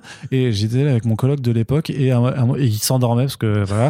Et à un moment, j'ai fait, euh, et à la fin, notre jeu, c'était, je, je tapotais l'épaule, je disais, euh, vas-y, devine ce qui se passe. Et il faisait, oh putain, il est encore en train de se baigner.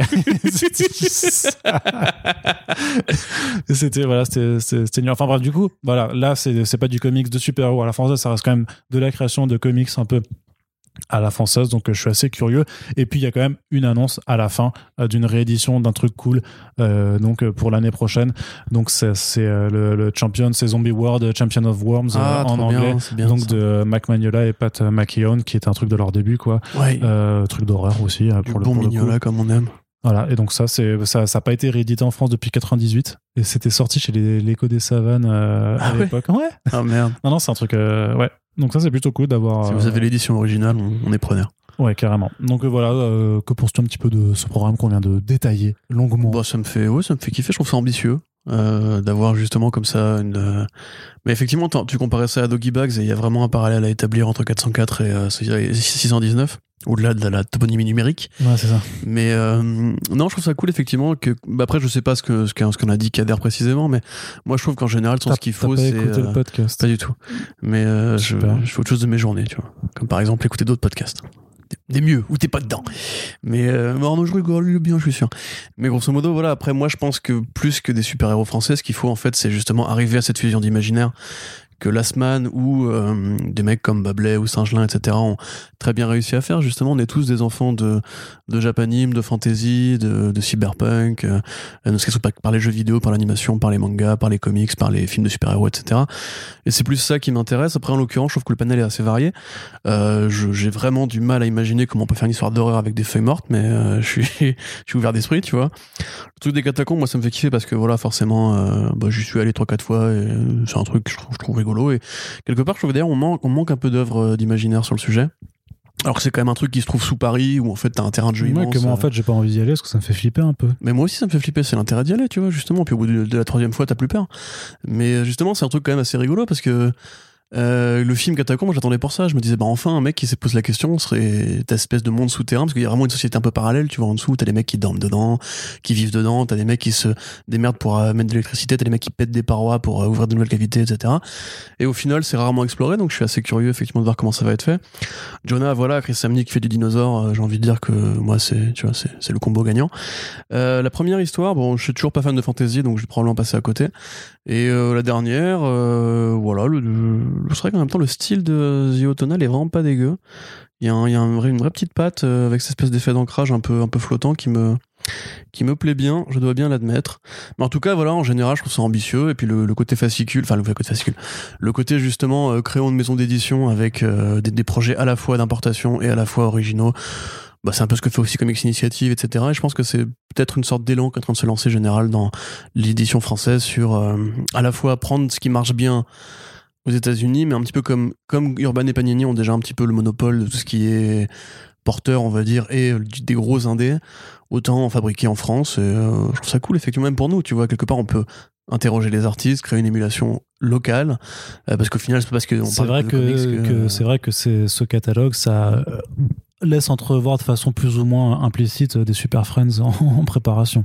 Oui, puis des stands en convention, etc. Enfin, moi, je trouve ça toujours cool, de toute façon. Voilà, quand il y a des BD qui se créent dans mon pays euh, avec euh, autre chose à dire que des gros pifs et euh, des histoires de cul vulgaires, voilà, ça me va très bien. Tu sais qu'il y a un mal à aimer les gros pifs ou les histoires de cul. Non, mais je pensais plutôt hein. de ces machins, genre euh, les blonds, pas les blonds, mais tu sais, Ah genre non, ça c'est pas les drôle. trucs blancs, genre, tu sais, 40, 40 blagues de cul, etc. Le couple mode d'emploi, thérapie machin, etc. Oui, Enfin, oui, effectivement. La- Vraiment vulgos, euh, horrible. les trucs qui sont chez Michel Lafon, les trucs Ouais, comme ça. quoi. ça trouve- en plus, qui, Et qui marche. se vendent bien. Bah, c'est les, Voilà. les BD de, de station essence, quoi. Donc, Ouais, c'est euh, ça. Voilà. Pour les, pour les campeurs et les mecs qui aiment bien le beach volley. voilà. Mais il y a pas de mal à aimer le camping et le beach volley non plus. Mais Pour le beach volley, à la limite. Mais le camping, c'est chaud. C'est vrai que artistiquement, c'est pas non plus la, la meilleure BD qui, qui, qui se fasse et, euh, et euh, voilà. Mais respect, euh, si vous dessinez les blondes et, et les euh, 40 battes de cul, je, je- on, on ne se parlera sûrement jamais. Mais euh, kiffez, Ouais. kiffez. Il y a un vrai truc par rapport au corps de métier en France. Tu vois, la BD corps de métier. Les psys, les rugbymen, euh, les flics, les, mais, les flics, ouais, mais les alors ça, dé- gendarmes. je ouais, mais ça, ça dépend parce que tu vois, genre les profs, je trouve ça marrant. Ouais, moi non. Bah, moi, j'ai toujours Les trouvé. psys, je trouve ça marrant. euh, Les psys, ça Mais les, les c'était ouais, c'était pas mal. Mais c'était Ah, ça, c'était chez Dupuis, tu vois. Il y avait, Ouais, il y ouais. avait Non, non, c'est. Spirou, non Bah, Dupuis, c'est Spirou. Ah bah oui. Bah. Ouais, tu sais, moi, la France, hein, Ouais, c'est ça, effectivement. c'est- avec le mec qui avait sa coupe de cheveux à la Yachi de Il y avait, Tekken, là, euh, je sais pas, il y avait Pierre Tombal pour un peu les fossoyeurs. Ouais, ouais, euh, T'as les, euh, le truc avec le club de vacances, justement. Ouais, là. ouais, ouais. T'avais. euh, oui, comment ça s'appelle? Ah, voilà. C'est le truc là, là. Voilà. Ouais, exactement. Mais t'avais même une BD sur les éditions en fait Spirou où c'était euh, je sais plus comment ça s'appelait mais grosso modo ça s'appelait Le Boss je crois et en fait c'était justement le mec qui dirigeait l'édition Spirou vu de l'intérieur Ouais, mais ça, ils comme le font souvent. avec pilote et tout Ouais, euh. Même dans, dans l'Enfeust Mag, t'avais des petits strips Mm. comme ça où ils, où ils mettaient la rédaction. euh, la Ouais. rédaction c'est- Garagiste aussi Ouais, effectivement. Voilà. c'est plein de trucs comme ça plein de corps de métier tu vois Les infirmières. les infirmières tout à C'était fait marrant, c'était con. alors qu'en vrai le mieux c'est qu'ils te de l'étiteuf Oui, oui, c'est sûr. Non, mais c'est vrai que il y a quelque chose à interroger euh, là-dessus. Mais cadre euh, CSP+. les cadres CSP, les traders. en France on aime bien les nomenclatures de métier Ouais, c'est ça. Ah, peut-être qu'on fera un jour les ministres de l'Intérieur accusés de viol. hein, non on va faire pas. un BD les podcasters tu vois tu, tu Ouais, je fais le dialogue mais c'est vrai qu'en plus ça peut se faire. Je pense que bricoler un strip comme ça, euh, dessiner un peu pas trop mal comme ça avec des gags, euh, suffit que ce soit drôle. Non, c'est, Ah, c'est- c'est- ça peut se faire avec des blagues que seuls les podcasteurs con- comprendront quoi. ouais Mais, euh, mais est-ce qu'on a envie de ça? Je ne sais pas. je pense pas En tout cas, n'hésitez pas à nous soutenir sur Tipeee pour avoir encore plus de, de, de discussions. au bout de 10 000 euros on fait la BD Exactement. Euh, non, mais on va faire, on va faire un Ulule, mon gars, t'inquiète pas. On n'a pas de nom, euh, on n'a pas d'idée, on ne sait pas dessiner. Je vois pas, je vois vraiment pas je vois pas- je vois pas ce qui ira coincer je, je- je vois pas ce qui pourrait mal se passer en vrai, franchement. Allez, du coup, euh, juste une petite news qui moi me fait plaisir. Toi, je sais que tu t'en bats les couilles, mais ce n'est pas grave. Euh, L'artbook du jeu Spider-Man Miles Morales qui arrive chez iComics euh, l'année prochaine. Donc voilà, après avoir fait l'artbook sur euh, Spider-Man Into the Spider-Verse, nouvelle euh, incursion de iComics dans l'univers de Spider-Man, mais cette fois-ci avec le jeu donc qui vient de sortir d'Insomniac Games, euh, qui est enfin le jeu quoi? Ah non, ah non, tu vas pas le commencer. skin Mais ferme-la. le skin buggé Mais ferme. tu peux devenir un mur Mais ça, mais ça, c'est, mais ça, c'est marrant. Non, non, mais faut, faut savoir pourquoi ils ont fait ça. Ils, ont pas. Si les mecs ils deviennent le mur ou ils deviennent un lampadaire, c'est qu'ils ont pas utilisé le jeu, le jeu correctement. C'est- C'est-à-dire qu'ils étaient en train d'essayer de voir des bugs pour faire du speedrun ou je sais pas, quel- je sais pas quoi, ou qu'ils ont. Speedrun dans un monde ouvert n'importe quoi Mais bien sûr que si, il y a des speedruns pour euh, pour euh, pour ces jeux-là. bien sûr Bah oui. Mais continue Arnaud Non, mais tu sais, tu, tu- utilises des exploits un peu pour, euh, pour passer plus vite entre des choses. Non, il y, a- y des vrais exploits de, de ouf à, à- à faire. Et du coup, ce n'est pas juste un skin parce qu'il y a quand même. Si tu as fait le jeu, effectivement, le jeu originel et que tu l'as fait il y a pas si longtemps, tu vas avoir cette impression de redite. Mais. Alors, j'ai pas eu le temps d'en faire un papier, il y a un chat mon gars mais il y dans a le déjà. sac à dos de Miles et ça pour le coup je suis client Effectivement. voilà Mais surtout, c'est que euh, l'histoire est pas incroyable, sauf dans son ultime mission, parce qu'il y a quand même une caractérisation, grosso modo, de l'antagoniste principal euh, de, de Miles Morales, qui je trouve est très réussi. Il y a un vrai cli- climax, en fait, qui apporte énormément de, de cœur et d'émotion. Euh, J'étais moi-même surpris, en fait, parce que l'histoire, euh, je la trouve assez bateau, tu vois, c'est vraiment... euh, lambda corporation qui veut utiliser un produit, euh, tu sais, les, les- trucs qui ont source d'énergie illimitée et qui, euh, si en fait, euh, s'ils l'appliquent, en fait, ça va créer des dommages, ils essaient de cacher le truc et tout ça. Voilà, toi-même, tu t'endors. Mais dans les motivations de Tinkerer, euh, il y a quelque chose d'assez touchant. Euh, c'est quand même ultra bien réalisé. Putain. Quand même, tu regardes un Marvel Studios, euh, Spider-Man de Marvel Studios après, tu te dis quand même, putain, ben, vivement qu'on ait quand même euh, un cinéma qui soit capable de faire ça. Or, les seuls qui ont réussi à faire ça, justement, bah, c'est Sony Pictures Animation avec euh, Spider-Verse. Donc, euh, voilà, c'est euh, c'est c'est fun à jouer et tout ça. Bref, moi, je, toi, tu n'es pas client parce que toi, tu n'as aucun goût en termes de jeux vidéo, Corentin. Il faut quand même que ça se sache. Mais, bonne nouvelle quand même de voir cet artbook débarquer. Je pense que je serai client parce que Miles Morales, ça reste quand même une valeur sûre et je suis assez curieux de voir un petit peu. Bah, le travail qui a été fait parce qu'ils ont quand même poussé le, le bouchon notamment avec euh, Spider-Verse à mettre euh, effectivement là le skin euh, du film d'animation mais à mimer en fait l'effet de l'animation dans, dans le jeu. Donc t'as vraiment t'es vraiment un connard de te marrer comme ça mais t'as vraiment donc cette impression de simplement de jouer au jeu au, au film animé. Euh, enfin, c'est assez ouf quoi. Mais en vrai j'aimerais Ouais. trop qu'ils fassent vraiment un, un Spider-Verse où l'intégralité aurait la même direction ah artistique. bah oui. Ce serait euh, bah voilà. com- complètement portez vos couilles les frérots enfin je complètement dingue. Bref euh, ça s'est déjà fait d'ailleurs je crois sur Gamecube il y avait eu un Spider-Man en, en cel shading C'est possible, oui, oui, c'était pas, c'était pas le, jeu là de Insomniac Games, c'est pas du tout le premier jeu à faire du Spider-Man. Il y avait même eu deux Amazing Spider-Man qui adoptent aussi cette structure un petit peu de monde ouvert où Oui, tu bah, il y en a plein. hein, Sauf, que c'était moins bien fait. la quoi. PS1, même sur Game Boy Mm. Advance, j'en avais des Spider-Man. Moi, donc, Ouais. ce qui était bien d'ailleurs. Enfin bref, qu'est-ce que je voulais dire? Euh, Ça sort chez iComics, un artbook, euh, Spider-Verse, euh, Spider-Man, euh, Miles Morales, C'est ça. PS5, euh, Youpi. Voilà, on Voilà. est content. Avec Toi, toi, tu ne l'achèteras pas parce Pas que du toi, tu es juif. Ni le jeu. voilà, c'est tout. on continue Déjà, avec. j'ai mis, j'ai mis je sais pas combien d'années à acheter le jeu Spider-Man sur PS4 et je l'ai eu parce qu'il était en réduction sur le PS Store à la vrai 15 balles. Et t'as- mais t'as pas kiffé? Bah non. Bah, pourquoi? Non. Bah je préfère une Famous, tu vois, moi dans le, dans le style. Ah oui, non, euh, mais dans, dans les. Je trouve le gameplay, oui, enfin, le euh, gameplay est bien, mais je, je sais pas, je trouve Spider-Man il est un peu trop flottant déjà. Ensuite, quand tu passes trop facilement d'un personnage à l'autre, dans les jeux de baston, ça me, ça m'énerve. Tu vois, genre d'un coup tu tapes là, l'un bout t'es là, là, etc. Je sais pas, je trouve que ça a pas la densité d'un Arkham ou la lourdeur d'un Arkham qui me plairait justement. Après, bon, c'est Spider-Man, hein, il est aérien, etc. Mais je trouve que ça fait un peu trop ragdoll, quoi. C'est pas agréable à prendre en main. Ok, bon, Voilà. bah, on mais sera- ce n'est que mon avis. C'est ça. Et du- Moi, je suis, non, je suis pas un grand, jeu d'a- un grand joueur de jeux d'action, donc. euh. Non, t'es pas un grand joueur non plus, donc. Si, euh, jeu de gestion, je te, pas- je te couche, mec. Hein Jeu de gestion, je te couche, mec. Au jeu de quoi? Jeu de gestion, tu sais. Le truc où tu joues, en fait, pour gérer des trucs. Mais Tu veux pas gérer ta vie plutôt d'abord Elle est très bien gérée, ma vie, je t'emmerde. Allez, on J'ai une continue. meuf, un appart et un chat, qu'est-ce que tu vas dire, toi? Bon, plus que la bagnole et, euh, et le bébé. Et c'est parfait. Allez, du coup. pas de chat encore. C'est vrai, j'ai pas encore de chat. Euh, ni de bagnole, ni de bébé. Allez, on continue avec les Power Rangers avec une triste nouvelle Ah là là. pour l'édition VF. Merde alors, je vais insérer en post-prod des violons euh, pour faire genre c'est triste, mais en vrai, non, puisque on s'y attendait un petit peu quand même euh, Ah, à même cette triste. situation. Non, ça reste triste, mais euh, pas au point de dire RT si t'es triste, tu vois. En même temps, tu dis jamais merde si c'est triste. si, je l'ai dit une fois, je crois, dans ce Ah ouais podcast, une fois. Genre, un truc, il était triste et j'ai dit, vas-y, RT si c'est triste. Euh, Qu'est-ce qui s'est passé Est-ce que tu mets une emoji avec une petite larme qui coule Ouais, c'est ça. je- non, mais j'ai pas envie, j'ai pas envie d'être salé, mais un petit peu quand même, tu vois. Euh, bon, grosso modo, donc c'est Glenna qui, euh, qui éditait les Power Rangers de Boom Studios euh, depuis depuis quelques années maintenant. Il y avait eu un quatrième tome qui était sorti il y a un an déjà et qui était arrivé avec beaucoup de, de temps entre le troisième et le quatrième tome. Sachant que en VO, bah, ils en sont déjà à 13 TBB, ils ont déjà fini la série euh, actuelle. Ils, là, ils viennent de commencer un relaunch de la licence de Power Rangers. C'est une licence, euh, enfin c'est une série chez Boom qui, grosso modo, est aussi bien accueillie à- à- que l'équivalent, enfin que les Tortues Ninja chez ADW, parce que c'est vraiment en fait la preuve que quand tu as une équipe créative, alors peut-être pas autant, mais grosso Ouais, modo, autant, mais le con- le concept voilà, le concept, c'est que euh, même une licence, euh, quand c'est bien pris en main par des équipes créatives, même si c'est un truc de jouer euh, par Hasbro et tout ça, ça peut donner un univers super cool à développer, des bonnes idées, un bon run et tout ça. Le problème, c'est que voilà, Glénat a annoncé dans une vidéo qu'il n'allait pas continuer la licence, qu'il ne pouvait, qu'il ne pouvait pas la poursuivre. Alors grosso modo, pourquoi Bah, Parce qu'il n'y a pas eu assez de lecteurs. Parce que, hélas, c'est aussi le cas classique euh, d'un titre qui a une fanbase qui est dévouée qui est là, qui est présente et effectivement qui aime et qui reconnaît en fait, et qui voit l'intérêt qu'il y a à ce comics, mais que euh, malgré tout, bah, ces lecteurs, bah, ils sont, je sais pas, ils sont pas assez.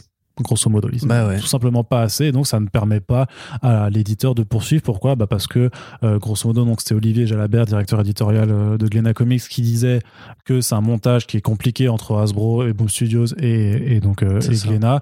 Euh, ce qu'il faut comprendre, grosso modo, c'est C'est de la licence de licence. voilà, non, mais c'est que Hasbro demande du pognon Voilà. à, à Boom pour Enfin, c'est que Boom Studios loue la, la licence à Hasbro pour de l'argent et donc pour se refaire, ils doivent aussi monter leur prix quand ils revendent à l'international à des éditeurs français. Voilà, donc on vous rappelle hein, qu'il y a quelques mois, Delcourt a annoncé qu'il euh, cessait en fait les rééditions des albums Star Wars euh, parce que la licence Voilà, de Disney et euh, enfin le prix de la licence par Disney était trop cher.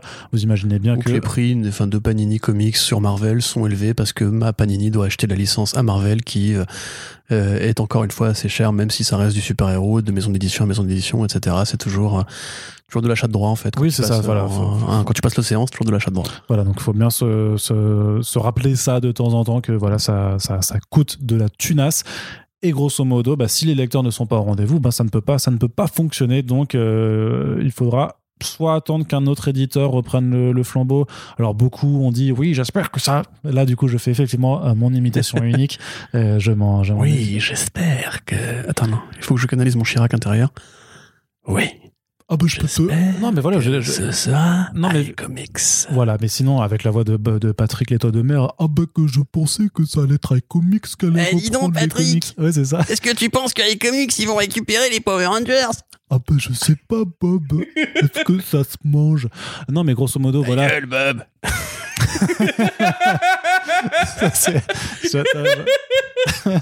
J'avoue que ton Carlo, il est pas mal. Carlo Calamar, il est vraiment. Et moi, je préfère. Mais dans ce cas, moi, je peux faire. euh, je peux faire. Le, oui, crabe. le, le crabe, mais qui va te répondre. Du coup, qui va te répondre. Eh bien, mon petit Bob. Je ne peux pas te prendre les Power Rangers parce que ça coûte trop de pognon. Et moi, Stop, stop, stop. et moi, j'aime l'argent. Et donc voilà, non mais Oh mon dieu. non mais en gros, il y a beaucoup Oui. de voix qui sont élevées dans le lectorat pour dire ouais, peut-être que iComics parce qu'effectivement ils ont édité récemment euh, bah, le crossover euh, Power Rangers. Il faut que tu te calmes, hein, c'est pas grave. Je trouve- moi, je pense que c'est, moi, je trouve que c'est une bonne chose, parce que c'est la preuve que je suis capable de faire plus qu'une seule voix et euh, voilà que mon honneur est lavé. Mais ce que je veux dire, c'est que voilà, ils ont édité Power Rangers Tortue Ninja, donc ça, ça- Ah, certains se sont dit ah ben j'espère que du coup ils peuvent reprendre les Power Rangers. Sauf qu'on vous l'a dit, ça coûte du pognon. Euh, grosse, Sullivan de toute façon, Raw l'a exprimé euh, directement sur les réseaux sociaux qu'il n'avait pas du tout l'intention de le faire pour le moment, en tout cas pas pas à court terme. Et euh, De toute façon, c'est pas, un- pas trahir un secret que déjà les Power Rangers, c'est une licence qui est pas facile à éditer en France. ouais, c'est ça. Et puis vu que les un- sont pas ouais. si que les gens peuvent se l'imaginer. Bah ouais, c'est ça. Et puis déjà, lui, il a déjà dit en plus dans ses propres vidéos qu'il fallait trouver plus de lecteurs pour ces Tortues Ninja. Donc je pense que déjà, euh, se consolider les tortues, ce sera déjà euh, euh, une première priorité, euh, plutôt que d'essayer de, de sauver les Power Rangers qui. On verra bien. Après, il y a, il y a un film, un reboot qui est, qui est en préparation avec un film et des séries. Si ça fonctionne, si ça réussit à prendre, je veux dire, voilà, euh, Bliss a bien réussi à ramener Valiant et euh, de façon beaucoup plus solide que Panini qui avait abandonné la licence parce qu'il y avait aussi l'espoir. Enfin, il y avait un peu les films qui se dessinaient à, Ouais, l'époque. ouais. Donc bon, heureusement, enfin heureusement, l'éditeur a quand même un peu plus mieux s'installer que euh, on a vu ce que le, le film a donné. Les plans de l'univers des adaptations, c'est pas ouf non plus. Tu peux, tu peux dire que peut-être qu'une autre structure profitera euh, prochainement. Ouais, après, tu sais Après, ça tu vois, s'il y a un film. Attends, j'ai pas fini. D'accord, J'ai pas fini. Putain, c'est pas possible. Vas-y, vas-y, putain. Allez, déblaye la merde. Tu sais que maintenant qu'on a dit deux fois putain, je crois qu'on va être dans la catégorie Ah, merde, on est- on est adulte euh, sur. Euh, ouais, c'est ça. Putain. Mais euh, je sais, je crois que c'est Vestron qui fait les comics Transformers. Et, ou ce- ou ce il y a peut-être d'autres d'autres d'autres- façons de voilà de, de de de publier ça, mais dans l'immédiat, je vous dirais surtout bah allez vous tourner vers la VO. Euh, Mm. pour le moment, ce sera plus safe si vous voulez euh, continuer euh, ces lectures plutôt que d'attendre qu'un éditeur VF euh, reprenne euh, le titre. Mais on peut se tromper. Voilà. Ouais, ce que j'allais dire, moi, c'est que si effectivement il y a un reboot au cinéma et que ça marche, il est possible que le prix de la licence monte encore, en fait.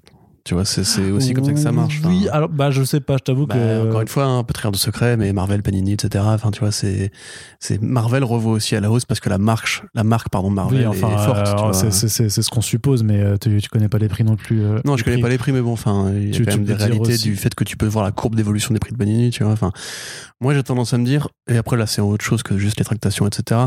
Est-ce que les Power Rangers, c'est c'est encore si connu que ça en France, tu vois je... Moi, j'aime bien, j'ai grandi avec, hein, quelque part, euh, même pas avec les premières générations, mais avec les Power Rangers dans l'espace, euh, respect. Mais euh, je vois, enfin, c'est pour moi, c'est moins culte, euh, parce qu'en fait, c'est- plus facilement clonable et ça a été cloné plein de fois que les Tortues Ninja par exemple euh, où quand même la licence a bien évolué dans le temps. Il y a quand même eu des cartoons réguliers qui étaient souvent assez originaux. Il y a quand même un esprit un peu Tortue Ninja. Les Power Rangers quand même pendant très longtemps j'ai l'impression que ça a été un petit peu le secret honteux de notre génération et que même nos parents trouvaient ça ridicule. En fait pour moi c'est vraiment un truc qui s'adresse à une niche qui est encore plus petite que les tortues et euh, qui peut-être coûte plus cher aussi d'ailleurs. Donc ça me fait chier parce que pour le coup je trouve que c'est des bonnes BD. Euh, je me suis moi redécouvert du coup un intérêt pour les Power Rangers grâce au volume de, enfin de Parrot entre autres, mais euh, C'était au assez- début. hein. Ouais, c'est assez joliment dessiné. Il y a un vrai, un petit peu comme voilà, pour le coup, c'est vraiment le style IDW qu'ils ont récupéré, mais en plus coloré parce que les Rangers appellent à ça aussi. Et effectivement, si le crossover euh, avait pu aider justement euh, Glenna à, s'en sortir pour relancer un intérêt, du coup, c'est un peu con parce que ça arrive au moment où, entre guillemets, les lecteurs de Tortue Ninja peut-être se convertir en fans de Power Rangers grâce au crossover. Alors qu'en définitive, bah, du coup, il y aura pas de suite euh, pour les Power Rangers. Donc, euh, c'est un peu dommage, mais quelque part, c'est. Oui, après, tu peux lire le, le crossover euh, sans, sans aller à ensuite lire les Power Rangers. C'est pas, c'est pas une obligation, quoi. Non, mais, ça- mais aurait pu aider, ce que je veux dire. Tu vois, ça aurait peut-être pu euh, créer un pour les Megazords, s'il te plaît, ça a deux secondes, quoi. Mais mais- ta gueule, toi, qu'est-ce que tu racontes Euh, Tais-toi. Tais-toi. Dark Souls c'est Ouais, des monstres ouais. géants pourris. euh. Voilà. Ouais, regardez, avec mon stuff. Bref. C'est un vrai malade, hein. Donc, tout ça pour dire, grosso modo, que c'est con parce que, je sais pas, on, on en parlait tout à l'heure avec un autre éditeur, j'ai déjà oublié de, de quoi on parlait tout à l'heure. Mais c'est vrai que t'as l'impression qu'il y a beaucoup de trucs qui devraient être très évidents au niveau de la vente de, de comics, ou très évidents au niveau des droits d'édition, qui, qui arrivent pas quand même à pénétrer le marché. On, on voit que le lectorat est pas en croissance, enfin, pas autant qu'on l'aimerait. Et qu'en fait, euh, bah, il y a vraiment des trucs où c'est compliqué, quoi. en fait, Et- c'est le problème, c'est que voilà, c'est qu'en termes d'audience, euh, ça augmente pas. Insect, c'est ça parlait. Donc tu as, vraiment en fait euh, le nombre de lecteurs qui est là, qui est intéressé, qui est curieux, je sais pas quoi, ou justement qui ne l'est pas.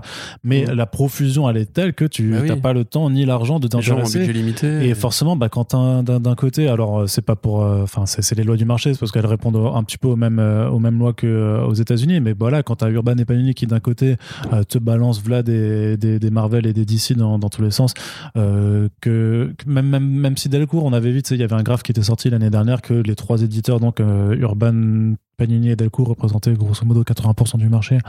Euh, comment tu veux faire quand déjà ces trois-là t'inondent de Puis Batman, t'enlèves Walking Dead, c'est déjà une part beaucoup moins importante. hein. Certes, oui, mais enfin, ils publient aussi beaucoup. Je veux dire, en Oui, termes de sûr, prix, ils ont quand même une production. Donc, toi, t'arri- t'arrives, je veux dire, bon, Glénat, on voit bien, en plus, euh, qu'au fil des ans, euh, que leur, leur, leur arrivée, où ils avaient inondé euh, le.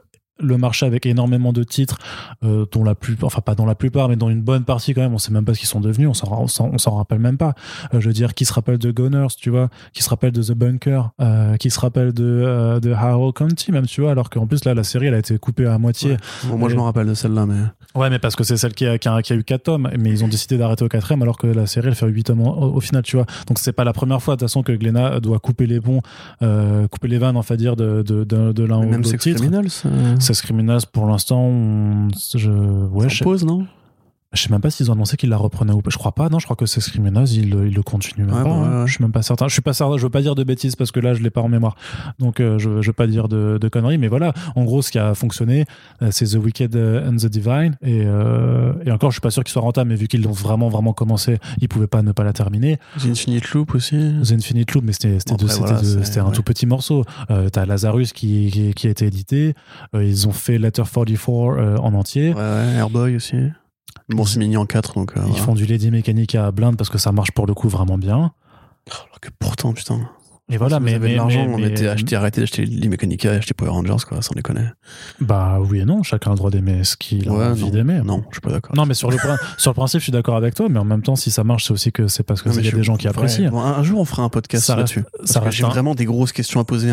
Invitons un fan de Lady Mechanica qui pourra m'expliquer pourquoi. Mais parce que steampunk, tu trouves pas beaucoup de trucs steampunk ça c'est reste, euh, ça reste. ça. Y a, euh, là, je suis désolé, mais les D Mechanica, c'est justement parce que c'est un peu les mecs qui sont euh, nostalgiques de l'époque Witchblade et qui retrouvent un petit peu de Ils ça Grim. Fairy Tales chez Zenescope dans ce cas-là, tu vois. Enfin, Bah non, parce que ça, c'est. pareille. euh. Bah, Grim Fairy Tales, euh, il y en a qui sont édités en France. Ouais. Ouais. Ça marche pas. C'est chez, je sais plus comment ça s'appelle cet éditeur qui, est- c'est un petit, c'est une petite maison d'édition mais qui fait quelques trucs de Zenscope justement. Bah euh, c'est sûr que c'est pas le truc majoritaire, c'est pas Sarah. Palin le- Steampunk, c'était vachement bien ça. Hein? Non, tu connais pas Sarah Palin Steampunk? Non, c'était. euh, C'est une parodie de Sarah Oui, Palin, c'est un vrai truc. Hein. C'est un vrai Ouais. truc chez Zenescope. Non mais je sais. Ouais. T'as Blanche-Neige Steampunk aussi chez Zenescope. T'as Ouais. tout en Steampunk en fait. Je sais plus qui. Fan de euh, Steampunk, Zenescope vous dans les bras. Je, je l'ai plus, mais bon, je, je, je retrouverai ça. Enfin, grosso modo, voilà, il y a, y des raisons qui poussent, mais voilà, ce que je veux dire, c'est que euh, on sait que la production euh, de Glénat, elle a quand même drastiquement diminué là en l'espace de deux ans, parce que voilà, il y a plein de choses qui n'ont pas pris. Euh, on imagine que bah, ils ont dû revoir leurs priorités, se concentrer plus un peu sur leurs best-sellers plutôt que d'essayer de, de proposer plein de trucs, parce que la vérité aussi, c'est que quand tu es sur de l'indé, en France, si tu n'accompagnes pas correctement tes titres, c'est sûr que tu, tu vas pas pouvoir se dire, même quand tu des gros noms, même quand tu des gros noms, si tu n'accompagnes pas un minimum ton titre, ça, tu peux pas le faire, euh, tu peux pas le faire fonctionner sur un marché où l'offre est tellement importante. Oui. Donc voilà. Donc, Voilà, euh, et, et ça marche aussi du coup sur la licence. Et donc quand euh, Glénat euh, voilà, arrête Power Rangers, c'est qu'il y a une raison aussi. Quand euh, quand euh, quand Sullivan il te fait une vidéo, il dit qu'il a besoin de lecteurs chez les Tortues Ninja, c'est parce qu'il y a une réalité aussi, c'est que même si un fan club des Tortues Ninja, ils sont vachement bien, ils sont doués, c'est c'est les meilleurs fans du monde. Tu vois, ils sont 250, ils vont acheter toujours à chaque fois les tomes. Non mais plus, non mais grosso modo, 1500. non, non, mais ils, ils- ils- ils sont un certain nombre, mais quel que soit ce nombre, et malgré leur amour, et parce qu'ils vont pas non plus acheter trois fois le même album pour, Bah, euh, pour faire truc, et bah ils sont pas assez nombreux quoi. Et c'est aussi pour ça qu'il y a des séries, même, même des titres, euh, je sais pas, il y a pas, il y a- sûrement des exemples de titres chez DC ou Marvel que, que Urban et Panini ont arrêté de, de, de poursuivre parce que ça, simplement, ça ne marchait pas. Je veux dire, même, même des titres, euh, Bah, Supergirl, non, à l'époque, je crois.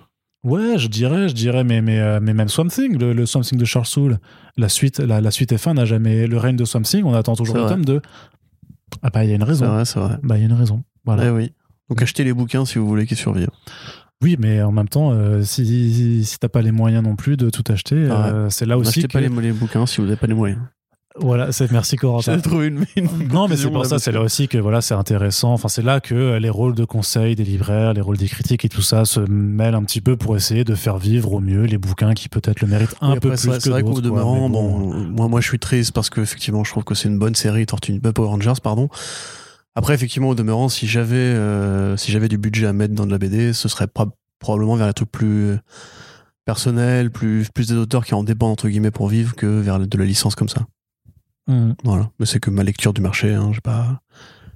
Je conseillerais toujours aux gens d'acheter d'abord de, de l'indé, on va dire par des mecs qui ont euh, un vrai message, des vraies idées originales et compagnie, que d'aller vers l'énième tome de Batman. euh, voilà.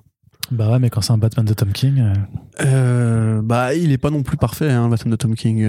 Mais- Après Nightmare, euh, l'arc avec le papa, là, c'est pas fou fou. Ah. ouais, quoi. ouais, on y reviendra. C'est brouillon. On y reviendra. Ouais, dans l'ensemble, c'était vachement solide. Dans l'ensemble. Mais Bah il y a des- voilà. il y, a des vraies longueurs. Mais il n'y a pas de run qui soit parfait. Il n'y a pas de run Si, de 85 Alan Moore, numéros qui soit. Mais ah, il fait pas 85 numéros. Donc tu vas te calmer. Et c'est plus facile. Robinson, Forcément, c'est plus facile quand tu t'appelles Alan Moore aussi. Eh, quoi. eh, Enfin, Hellboy, Mignola Hellboy, c'est parfait. Il n'y a, pas une seule, un truc à acheter. Ouais. Tout est bon. Ouais. Voilà. Ça fait 25 ans. Ouais, que tu vas t'abuses. faire? T'abuses. T'abuses. Mais justement, puisqu'on parlait de, de Batman, on va faire terminer cette partie comics avec une, une annonce euh, qui nous vient de la part d'Urban. Euh, une édition en single édition. issues pour Batman Death Metal. Donc, euh, ils avaient fait cette année le Watchmen d'Alan Moore et Dave Gibbons. Ils l'avaient édité en single issues. Dave Gibbons Hein? Dave Gibbons Quoi, tu dis pas Tu dis dis Dave Gibbons Ouais. et- Dave Gibbons Oh, ça va. je peux, je Comme peux- Steve Dillon ou peux- Rice, peux, ça des fois. Mais Ivan Rice, oui. Non, Ivan Rice. Ou Ivan Rice, même. Tu me fatigues.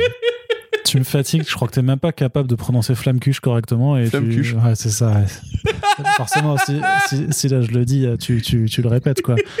Mais euh, je, je dis Dave Gibbons, je dis ce que je veux. Kugelhopf. Kuglopf. Ah, tu me saoules. Qu'est-ce que je voulais dire? Avant d'être Donc, pris par Les le singles Watchmen de Alan Moore et Dave Gibbons. grammar nazi de mes couilles, là. Et ensuite, ils vont faire.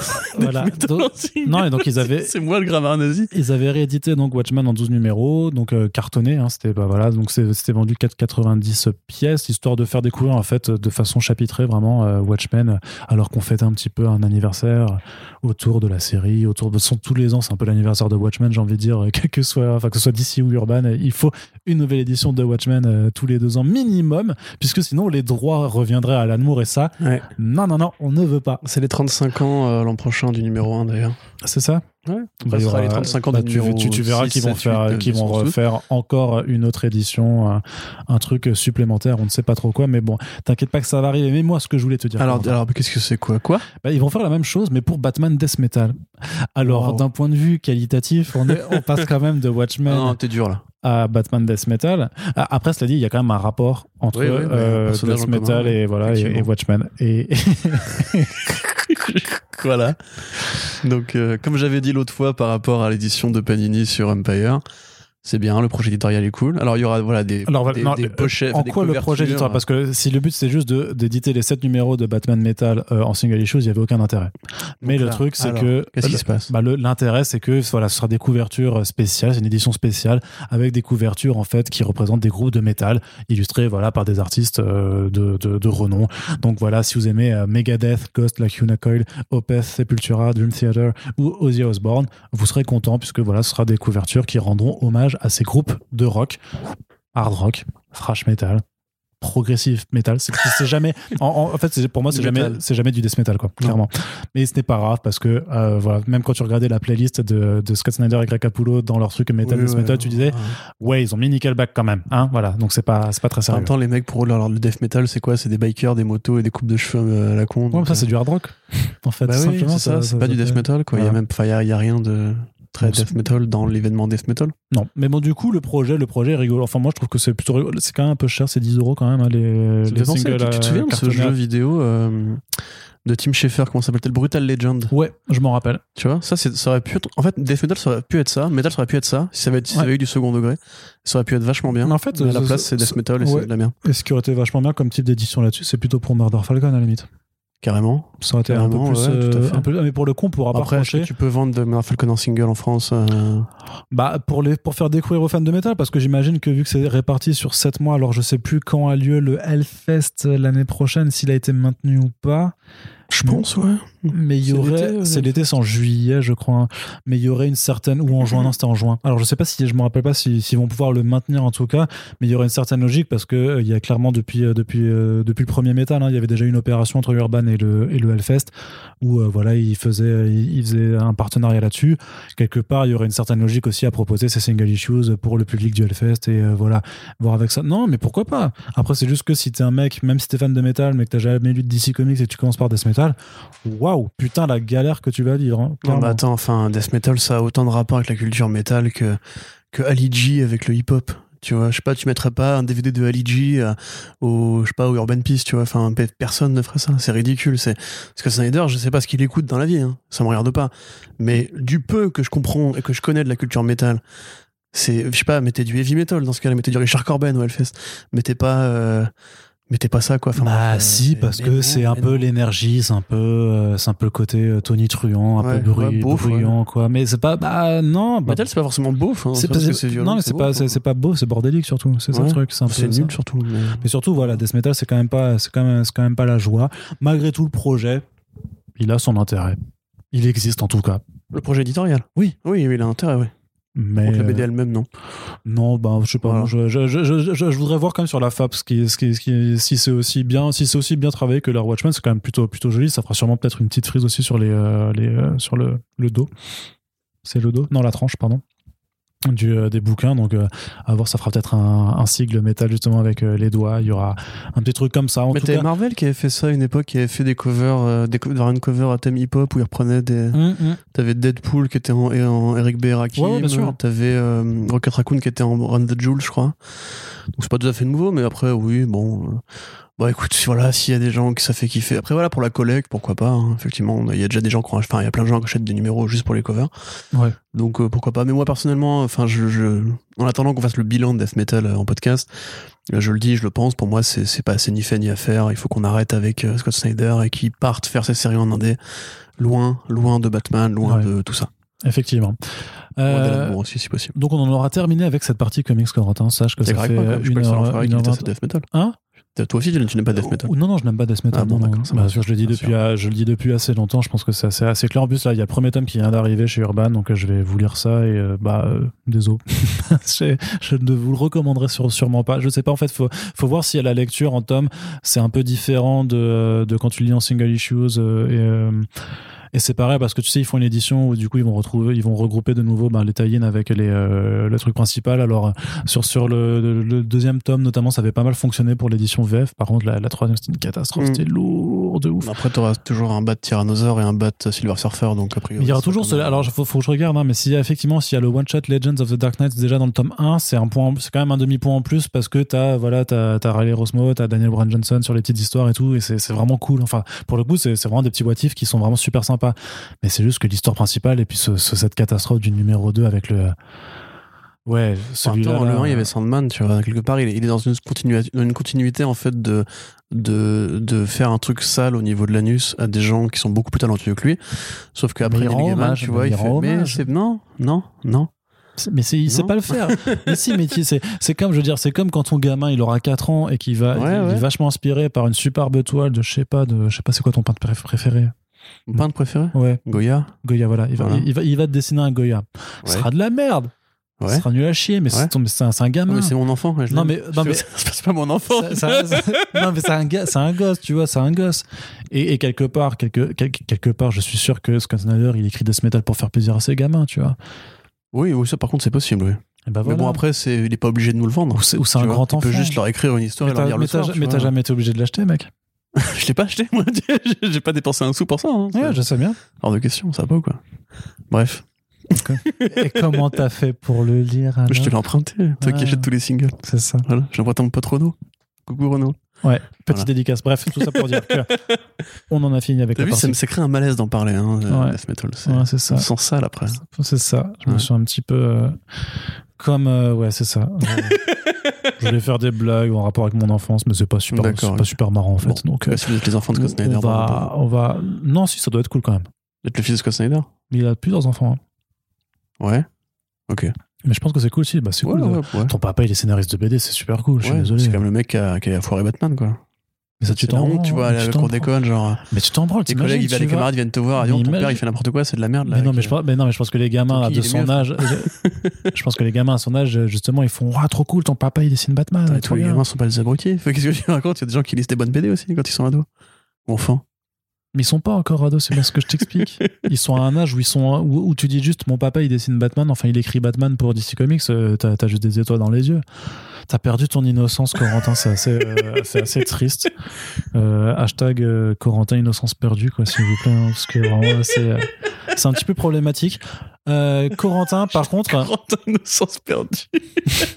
bah, j'y peux rien. Si- non, mais si quelqu'un appelait un numéro vert pour retrouver l'innocence de mais Corentin, attends, quoi. mais mec, c'est quoi cette excuse pourrie? Le mec il fait une BD de merde, qui monopolise tout, tout un éditeur pendant des mois et des mois et des mois, mais l'excuse c'est pas grave parce qu'il a un gamin qui pourra se la racler à l'école. Mais on en a rien à branler, gros. Je sais pas. Je m'en fous moi de son gamin. Enfin, juste lâche Batman Mais et va-t'en, égo- c'est tout. quel égoïsme Là, je te parle pas que du gamin de Casana, je te parle de tous les enfants, mais bah, c'est pas grave. Série télé. Excuse-moi. Série une télé, une raison de te vénérer un petit peu, c'est de savoir que euh, la série euh, DMZ d'Ava Duvernay avec euh, Rosario Dawson euh, dedans ne sera en fait qu'une série limitée en quatre épisodes pour HBO Max. Et toi, tu es fait ouais. euh. Attends, je vais te refaire fatigué, ça. sixième, sixième imitation de, de ce podcast quand même. Hein. Prends ça dans ta gueule, Roméo. Euh, ouais, euh, c'est euh, 72 numéros 1 comics et là ils ont changé le personnage principal en plus avec que 4 épisodes. Ah Je te laisse tout seul. non mais vas-y, Tu veux mon avis? Je vais ton avis. J'ai envie de dire que ouais, 75 numéros non mais en vrai, je suis un peu déçu quand même. ouais, je suis un peu déçu. Je trouve ça très, Ah, ça, je trouve ça très court. C'est court quand même, 4 numéros, enfin 4 épisodes. peu, 4 euh. épisodes, ça peut être 4 épisodes d'une heure et demie, tu sais pas sur quel modèle ils vont aller déjà. Ah, quand bien même. Bah, déjà, il, il, il sape le héros principal pour ajouter, enfin, pour ajouter, pour remplacer par une héroïne qui n'existe pas dans la BD. Oui, mais c'est pour apporter un autre point de vue parce qu'on s'en branle de.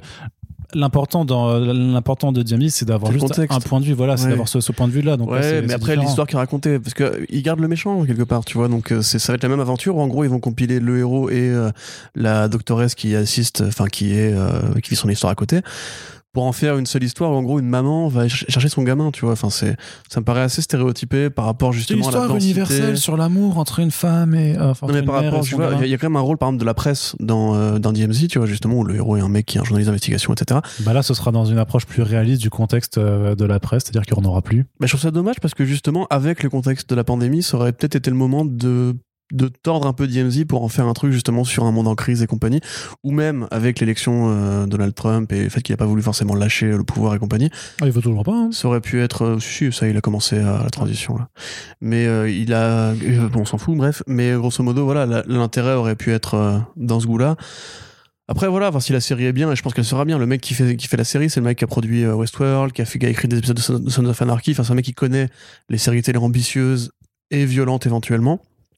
Euh, a priori, c'est bien tourné à New York, c'est ça, hein, c'est tourné à New York. Mhm. C'est tourné à New York justement sur fond de euh, crise sociale et compagnie, donc ça peut être super intéressant. Moi, j'adore Rosario Dawson comme tout le monde, Euh, donc je suis content, tu vois. Ça reste quand même une, une adaptation de Vertigo que j'attendais pas forcément, que, que, que j'attendais plus, parce que ça fait quand même 10 ans qu'on embraye Fleuve, euh, limite c'est une, euh, série d'Ava Duvernay, donc je vois pas ce que long terme aurait, aurait pu en faire.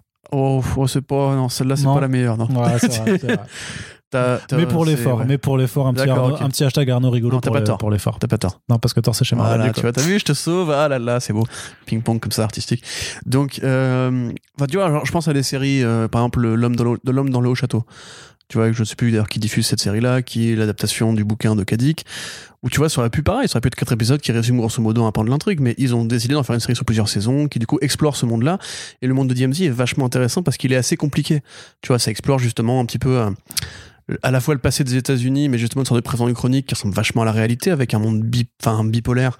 À la fois les extrémistes qui ne veulent surtout plus être mélangés avec ce qu'ils appelleraient eux les SJW, et à la fois les progressistes qui en ont un peu assez justement que les réfractaires, les réactionnaires freinent le pays et qui du coup coupent l'Amérique en deux. Mm. Ça, pour le coup, c'est un truc qui est, je trouve, hyper actuel, presque autant que Why the Last Man par rapport au problème MeToo et compagnie.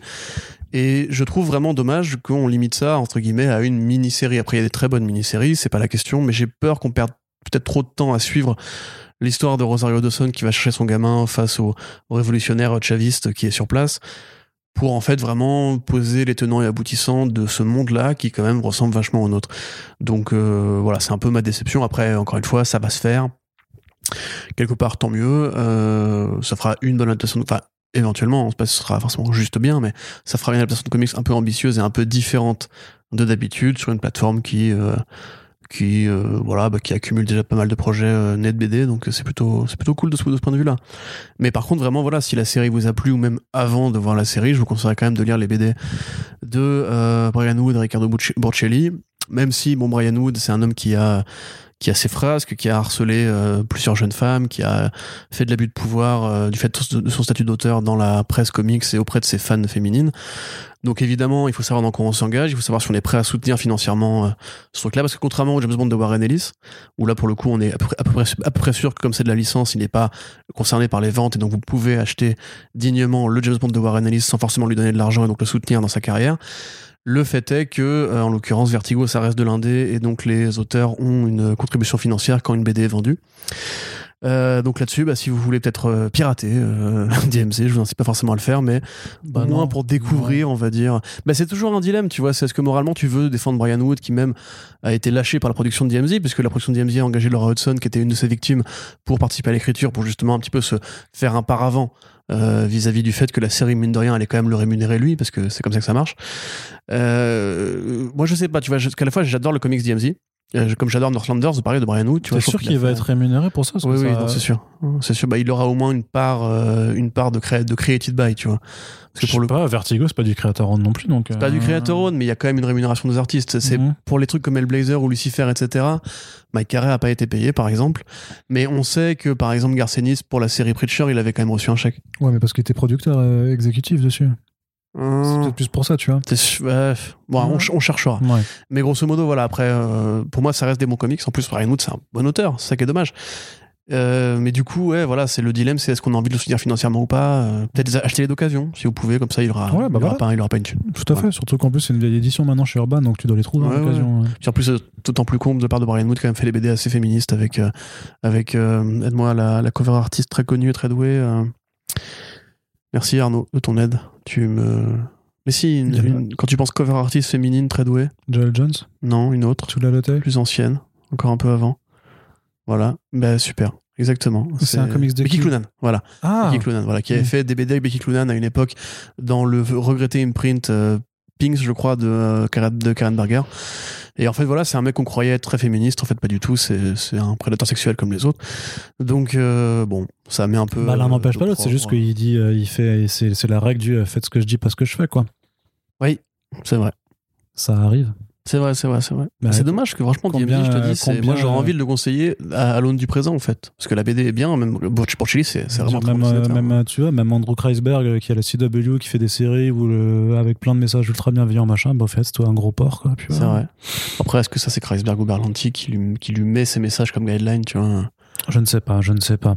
Mais ça ne nous intéresse pas, puisque là, ce qui nous intéresse, c'est de savoir pourquoi Legendary publie encore des comics. non, c'est pas vrai. non, mais voilà, ils ont, ils ont annoncé euh, un, un projet de série télé qui s'appelle Championess, qui est adapté du coup d'un de leurs futurs euh, graphiques euh, novels, donc qui grosso modo s'inspire librement de l'histoire vraie de- d'Elizabeth Wilkinson, qui est considérée un peu comme la première championne de boxe anglaise, donc dans, dans le long du 19e siècle. À main nue. À main nue, voilà, championne de boxe à main nue, pardon. Et euh, donc là, en fait, qui sera ré- réimaginé hein, dans ce, dans, dans ce, euh, dans ce roman graphique, puisque c'est une fille d'immigrés euh, indienne. Donc il, tourne un peu l'histoire, il la réinvente pour histoire de, de, bah, de mettre un peu plus de diversité en avant. Et ça va être adapté directement en série télé alors que l'album ne sort qu'en avril prochain.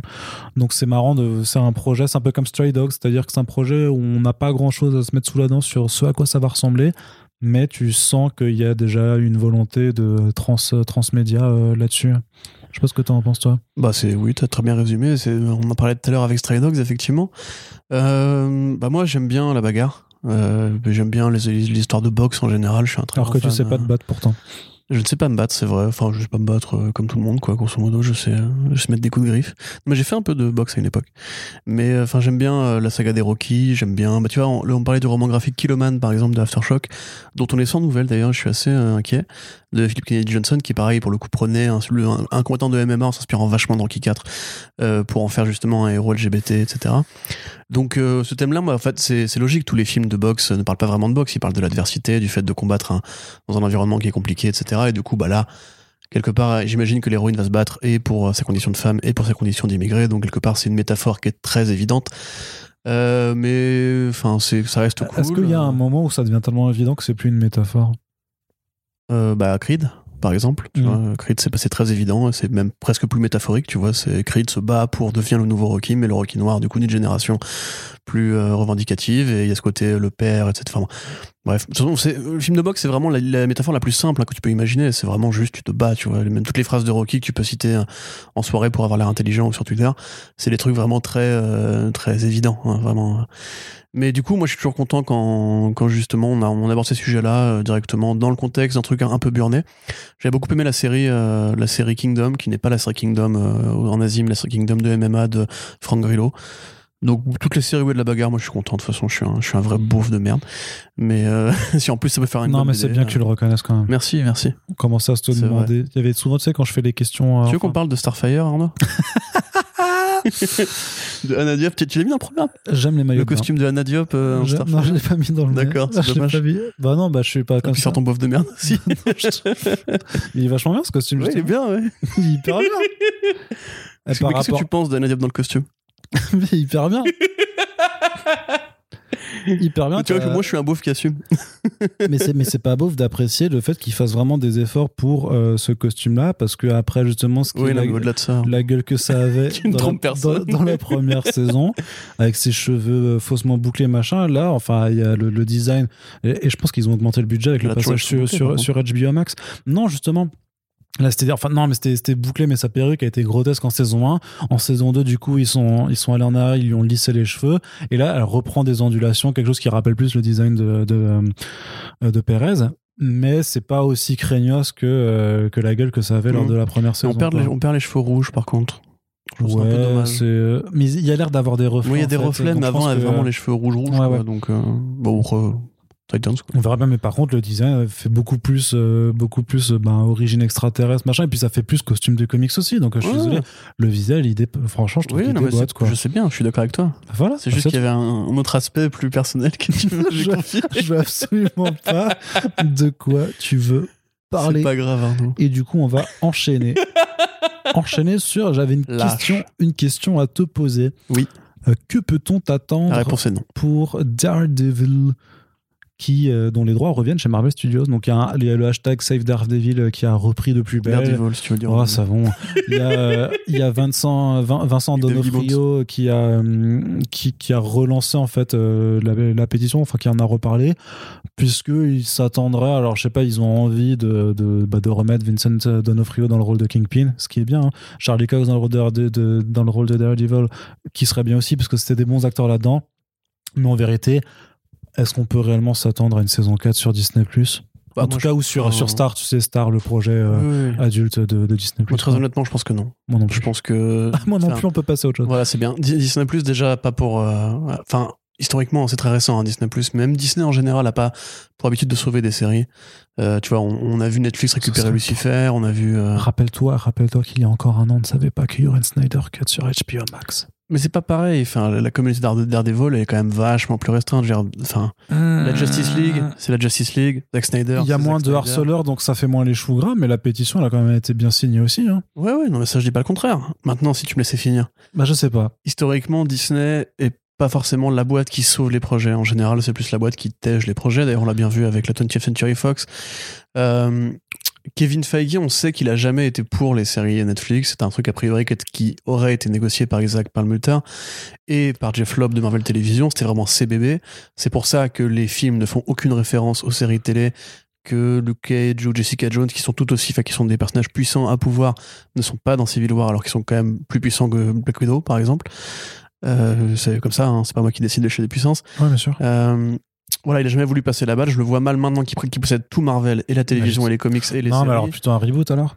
Genre, je reprends les mêmes gars et je vous refais à ma sauce et je, Je vous montre que moi, et gars, que hein. moi je le fais mieux. Moi, en je fait, pense même pas. Je pense qu'il faut renoncer. Enfin, je, je- tu vois, c'est comme qu'on avait dit pour, euh, pour Zack Snyder. Tu vois, je- là, encore une fois, je sais qu'il y a eu le cas Snyder Cut qui me donne tort quelque part, mais je, je pense pas que ça soit un truc qui soit à espérer parce que ça me paraît pas réaliste. Enfin, Kevin Feige, lui, ce qu'il veut, c'est avoir le contrôle créatif sur tout. Mais, je- mais là, il l'aurait. Donc, euh, mais, mais pourquoi il aurait pas récupéré Andrew, Andrew Garfield pour faire Spider-Man dans ce cas-là Tu vois, il a récupéré limite un an ou deux après que le Spider-Man Amazing Mais parce, machin que, soit mais, sorti. parce que, mais parce que le, le, le Spider-Man d'Andrew Garfield était entaché par la réputation des films. Mais qu'est-ce qu'on pour euh, ils avaient fait ils avaient quand même fait 700 millions au box office, tu vois. Oui, mais c'est pas rien, tu vois. Mais attends, attends, non mais Corentin, on le sait.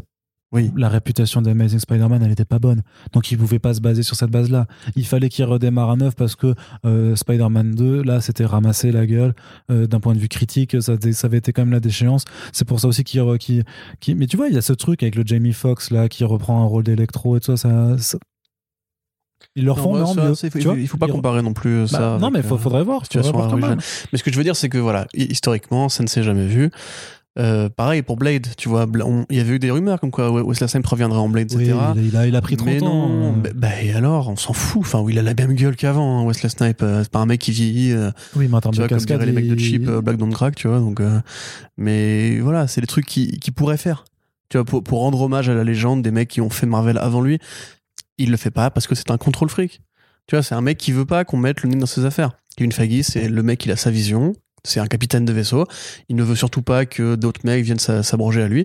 Donc là, je pense vraiment pas. Après, j'a- j'adorerais, tu vois. Quelque part, c'est toujours comme d'habitude. J'adorerais avoir tort. Comme le personnage Voilà, c'est bien ça, Arnaud.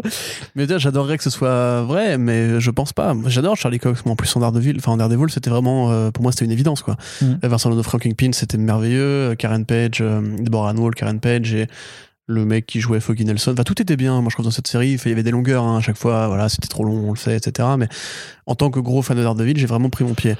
Euh, les, mecs de, de Save Daredevil, comme les mecs de la Snyder Cut d'ailleurs, ont même profité de leur pétition pour- et de leur convention en ligne pour donner de l'argent à des associations de personnes qui viennent en aide à des gens atteints, atteints de nécessité. Donc il y a vraiment des trucs bien qui sont sortis de tout ça. Donofrio, c'est un vrai mec militant qui s'est battu pour essayer de garder le rôle. Donc tout était bien, grosso modo, mais euh, je, je, je, je vois- je pas comment, en fait, d'un seul coup, Disney ou Marvel se réveillerait pour se dire Ah, c'était pas si mal, allons-y. Parce qu'il y aurait de la thune à se faire. Pour moi, non, je sais pas. euh, D'accord. Les mecs font déjà suffisamment de thunes et C'est vrai aussi. je pense que s'il y a un avenir à trouver du côté de Daredevil, euh, ou des rôles de la ligne street en général, ce sera dans de nombreuses années, comme les X-Men d'ailleurs, Tu crois pas à cette rumeur que. euh, à, travers le spectre ou le truchement des séries Disney Plus qui sont déjà en production, comme Hawkeye, qui, normalement, Hawkeye est, bon, là, en l'occurrence, ce Hawkeye-là a une famille dans le Midwest et compagnie, mais normalement, Hawkeye est un héros urbain, Moon Knight qui est un héros urbain, Jessica, euh, euh, Jen- Jennifer Walters, euh, She-Hulk, voilà, qui a une, héro, une héroïne de New York aussi. Spider-Man en un sens, même si son avenir me paraît plus compromis chez Marvel. Voilà, c'est par là, à mon avis, que ça finira, ou ça finirait par arriver. Mais Ouais, reprendre Charlie Cox, j'adorerais, mais j'y crois pas. d'accord. J'avais j'avais une autre question à te poser, euh, juste Oui. comme ça, mais euh, je, l'ai- je l'ai pas mis dans le, dans, dans le programme de ce podcast. Tu te rappelles que Venom 2 devait être sorti déjà? Oui. Putain, c'est ouf. Hein. Ça, c'est- il était, il était bien d'ailleurs. hein. Ouais. Tu te souviens de la scène où euh, machin? Il y a ce truc qui se passe. Ouais, non. après, voilà. Non, mais par contre, je me demandais. Non, mais j'étais juste en train de me rappeler, mais il y a, il y a- il y a des films, en fait, genre Morbius et Venom Let There Be Car- Carnage qui devaient sortir cette année. Et on en a toujours pas réentendu parler, alors que. Mais ils ont été repoussés de un an, je crois, un truc comme ça. Non, mais euh, Morbius, c'est en mars, hein. Et mars, c'est Oh, plus bah, si ont- loin. hein. ouais, bah, ils ont le temps, mec. Mais est-ce que, franchement, est-ce que justement, ils Moi, attendent j'ai pas- envie ils pas de savoir où on sera la pandémie avant de communiquer J'ai envie d'une petite, euh, d'une petite euh, reprise de la lettre à Elise dans un trailer, moi, Ah, tu bah, vois. moi aussi, mec, bien sûr. C'est ça qu'on veut. Moi, j'ai envie de voir euh, Woody Harrelson en Tintin alcoolique euh, dans le rôle de Cletus Cassidy. Putain. Mais ouais, bon, pouf. non, mais ça, ça m'énervait parce que moi, j'étais content que 2020, enfin 2001, on voyait qu'il y avait, y qu'il y aurait plein de films nuls. Et je me disais, au moins, c'est cool parce que 2021, ça va pouvoir, euh, on va pouvoir un peu plus s'amuser. Mais du coup, là, tous les Bah films non, de tous merde. les films nuls ont été repoussés. Ouais, c'est ça. C'est bien. Mais ce qu'il faut se dire, c'est que plus c'est repoussé, moins on aura temps entre un film nul et Spider-Verse 2, C'est vrai aussi. tu vois. C'est vrai. D'ailleurs, on sait toujours pas qui sera le vilain du film Spider-Man 3 de John Watts. Non, non, on sait pas. On sait pas. Hein. Non. Shang-Chi, ils l'ont tourné, là. On sait juste qu'il n'y a jamais eu de confirmation de cette vieille rumeur sur le fait qu'il y aurait Tobey Maguire et Andrew Garfield qui reprennent Ouais, bon, bah évidemment que non. Enfin, Doctor Strange euh, 2, pareil, on sait pas qui sera le vilain. A priori, il y aura Miss America dedans, mais c'est très spéculatif encore. Ouais. C'est le mec qui se sont fait chier de trouver le nom de code du projet, à mettre en co- comparaison avec la langue machin, etc. Enfin, Que de temps, que d'énergie Bizarre. passée euh, là-dessus. Bref, le confinement, frère. est-ce qu'on parle un tout petit peu, un point juste sur, euh, sur euh, Vania dans Umbrella Academy? Euh, allons-y. Allons-y. Alors pour vous résumer ça, si vous si vous n'existez pas sur internet, euh, grosso modo, donc euh, l'actrice euh, Ellen Page est devenue entre guillemets ou plutôt a annoncé son, son changement de sexe effectif. Euh, du coup maintenant il faut l'appeler Elliot Page et elle se définit en tant il se définit en tant qu'homme pardon. Donc euh, c'est plutôt à la fois une bonne nouvelle pour lui et pour justement toutes les personnes trans qui, euh, bah, pour, pour lesquels, entre guillemets, on manque un petit peu de porte-parole aussi populaire.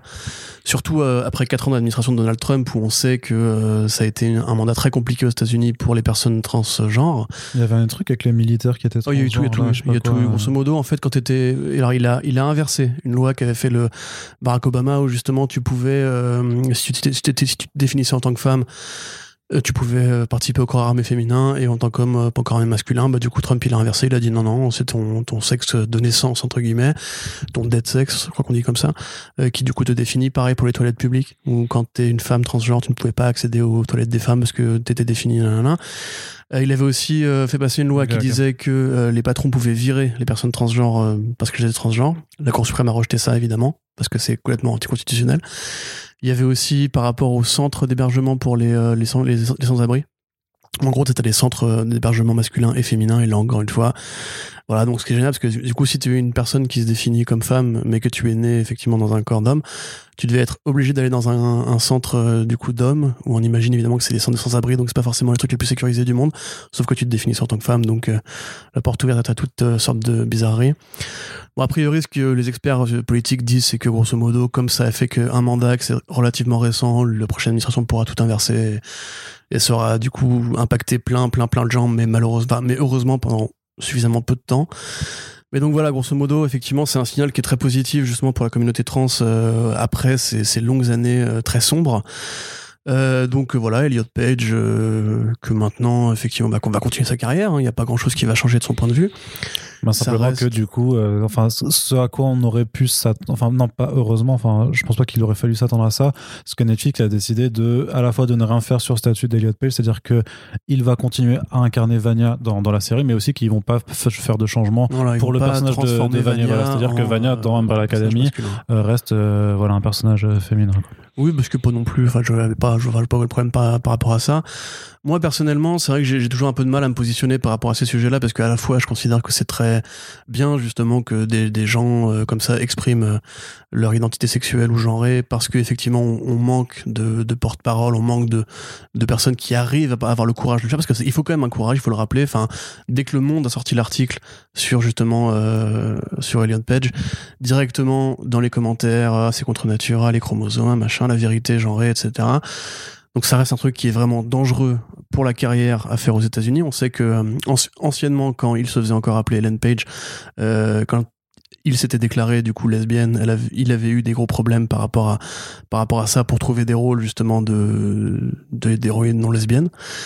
Euh, donc effectivement, c'est une situation qui est assez compliquée, mais euh, voilà, au-delà même de la sphère privée, c'est effectivement très cool de voir que la production d'Umbrella Academy a décidé de s'en battre les couilles complètement et de- d'assumer simplement que voilà, je, pense, bah, je euh, pense que l'in- l'inverse aurait été assez honteux en fait, parce que si d'un coup, Oui, euh, évidemment. si, si d'un coup ils avaient dit ah bah euh, non du coup euh, en fait on te vire parce que tu viens te- oui, oui, de faire ça, ton coming ça, out. ça, ça reste euh, la vedette euh, ou plus le, enfin la vedette, si, oui, je bêtement, la vedette de la série quelque part. C'est c'est un peu euh, Elliot Page quand même le plus gros acteur du casting de The Umbrella Academy.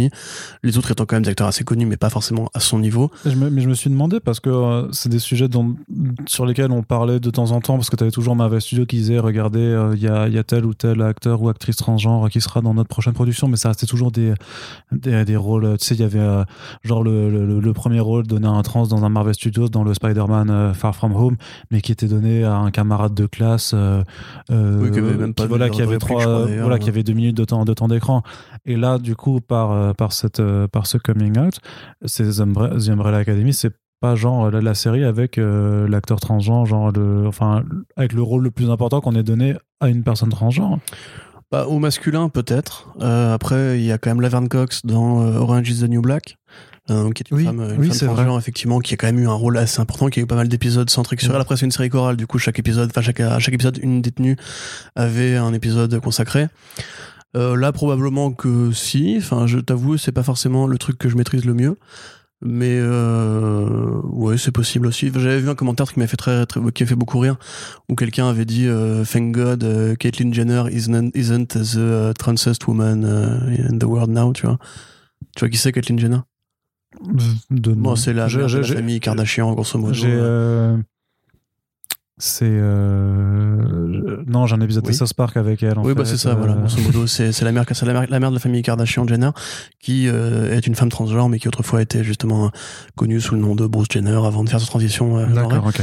euh, qui une personnalité un peu moins euh, un peu moins reluisante on va dire que effectivement euh, Elliot Page tout le monde l'aime tu vois je veux dire moi moi le premier on en a parlé d'ailleurs hier tu vois où je me suis dit même limite que ça pourrait peut-être enfin ouvrir les consciences de plein de gens un peu fermés d'esprit ou, ou transphobes ou homophobes ou ou conservateurs, chrétiens, enfin peu importe comment eux le définissent, euh, parce qu'effectivement, enfin tout le monde aime, euh, tout le monde aimait Elliot Page, tout le monde aime, enfin, oui voilà, tout le monde aime Elliot Page, tout le monde aime Elliot Page, tout le monde a grandi avec sa filmographie depuis Juno euh, jusqu'au X-Men et compagnie. Enfin, c'est vraiment euh, un acteur euh, génial euh, que voilà, euh, qui est en plus assez angélique justement, qui, qui- tu, peux- pas la détester, enfin le détester pardon.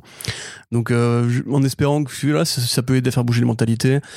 Je ne pense pas que ça impactera vraiment le succès de The Umbrella Academy.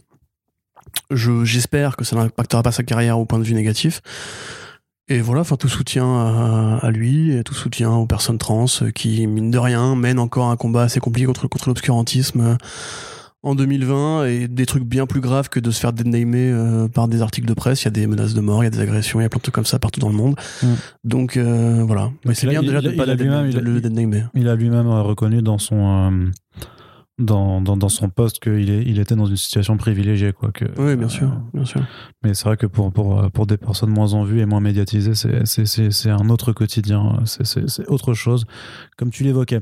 Euh, on termine avec une partie euh, cinéma, une petite partie cinéma. Deadpool 3 qui se lance vraiment enfin officiellement chez Marvel Studios euh, avec deux scénaristes par contre qui ont été recrutés pour remplacer les scénaristes de Deadpool 2.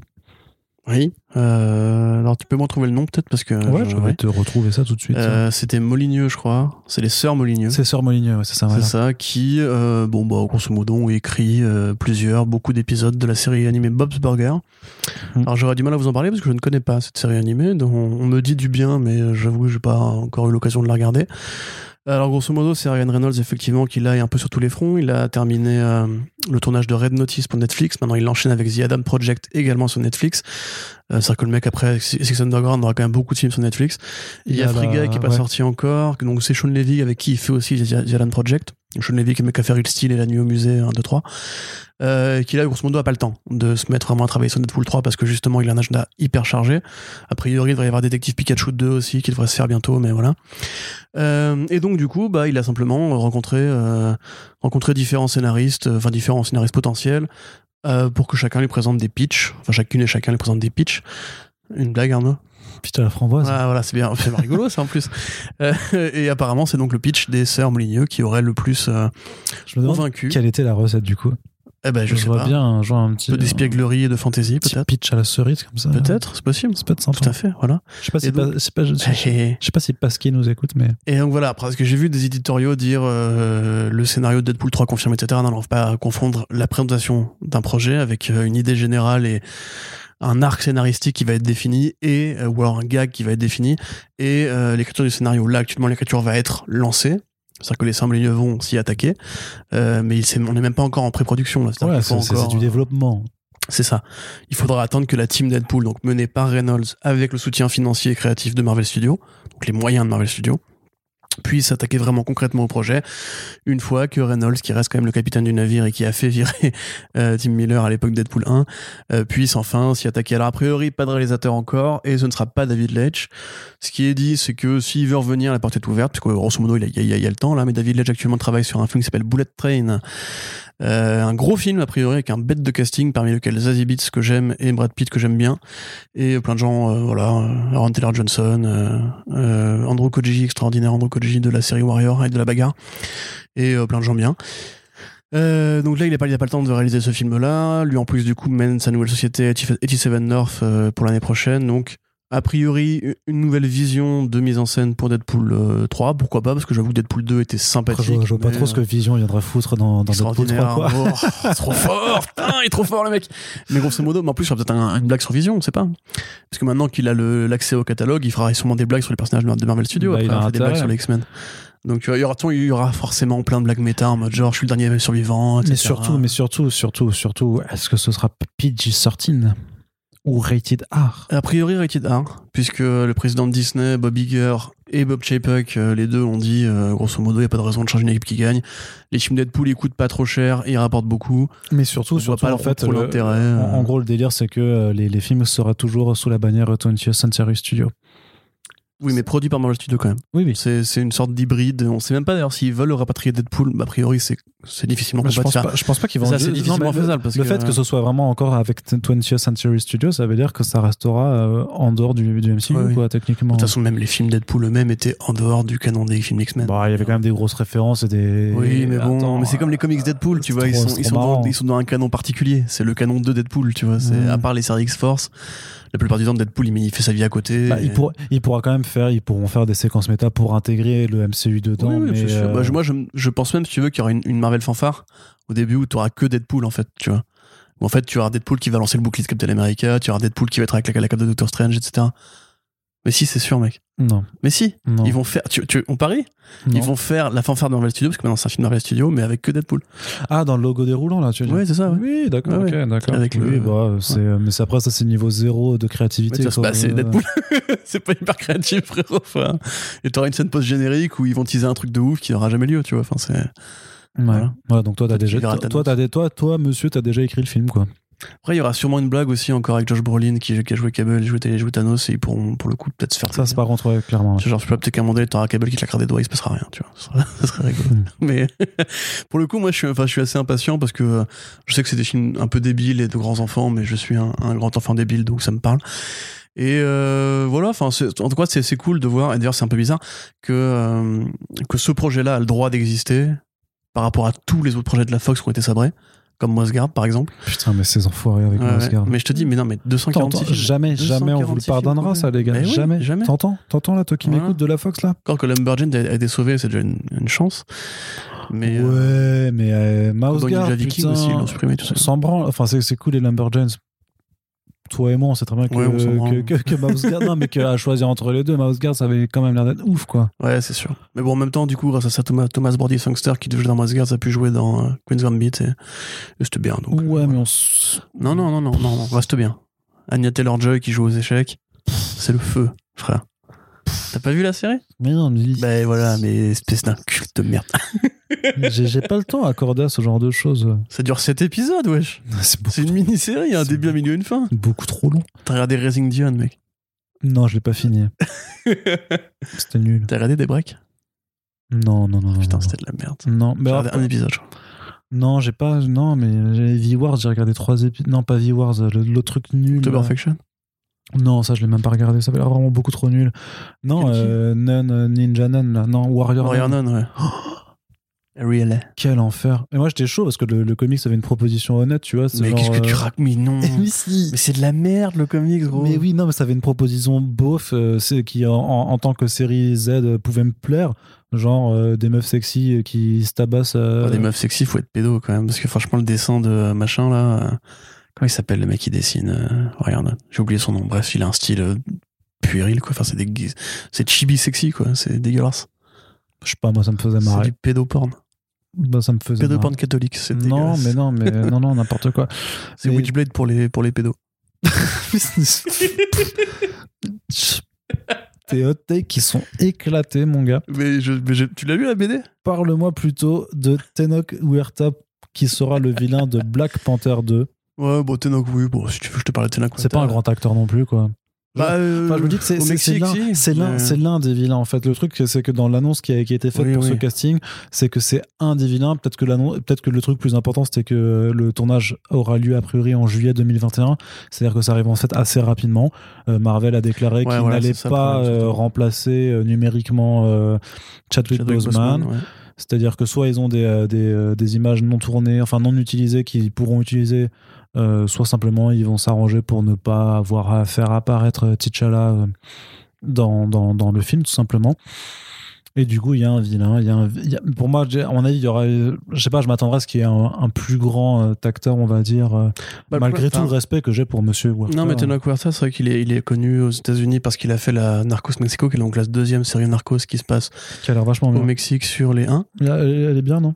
J'ai pas, je me suis arrêté là. J'ai même pas fini la première série. Ah ouais, donc, putain, ça, euh, ça, c'était bien, tu vois. j'ai vu les deux premières saisons, puis. bien euh, mieux que Queen's Je sais pas, Gambit. la 3, m- la 3 m'a ennuyé, je sais pas pourquoi. En fait, moi, j'aimais bien le côté un peu euh, euh, hédoniste, euh, hédoniste de, de ses parents de la drogue au bord de la piscine et compagnie. Et puis dès que ça vient juste une série de, de chasse à l'homme, grosso modo, ça m'a moins intéressé. Mais bref, je doute pas que c'est bien. Il y a pas de... En plus, il y a des bêtes d'acteurs dedans, dont Tenoch Huerta, du coup. Mais lui, alors en scrollant un peu sa page Wikipédia, il est vraiment plus connu au Mexique. Il a fait quasiment que des prods mexicaines.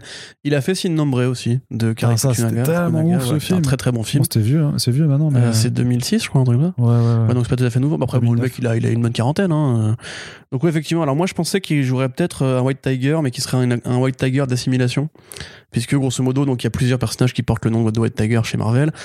Euh, parmi ceux-là, donc, il y a Kevin Cole dans le volume de Christopher Priest, qui lui, n'est- pas latino, mais est un flic qui utilise une armure inspirée par le Black Panther, et qui est euh, métis, latino-américain et caucasien.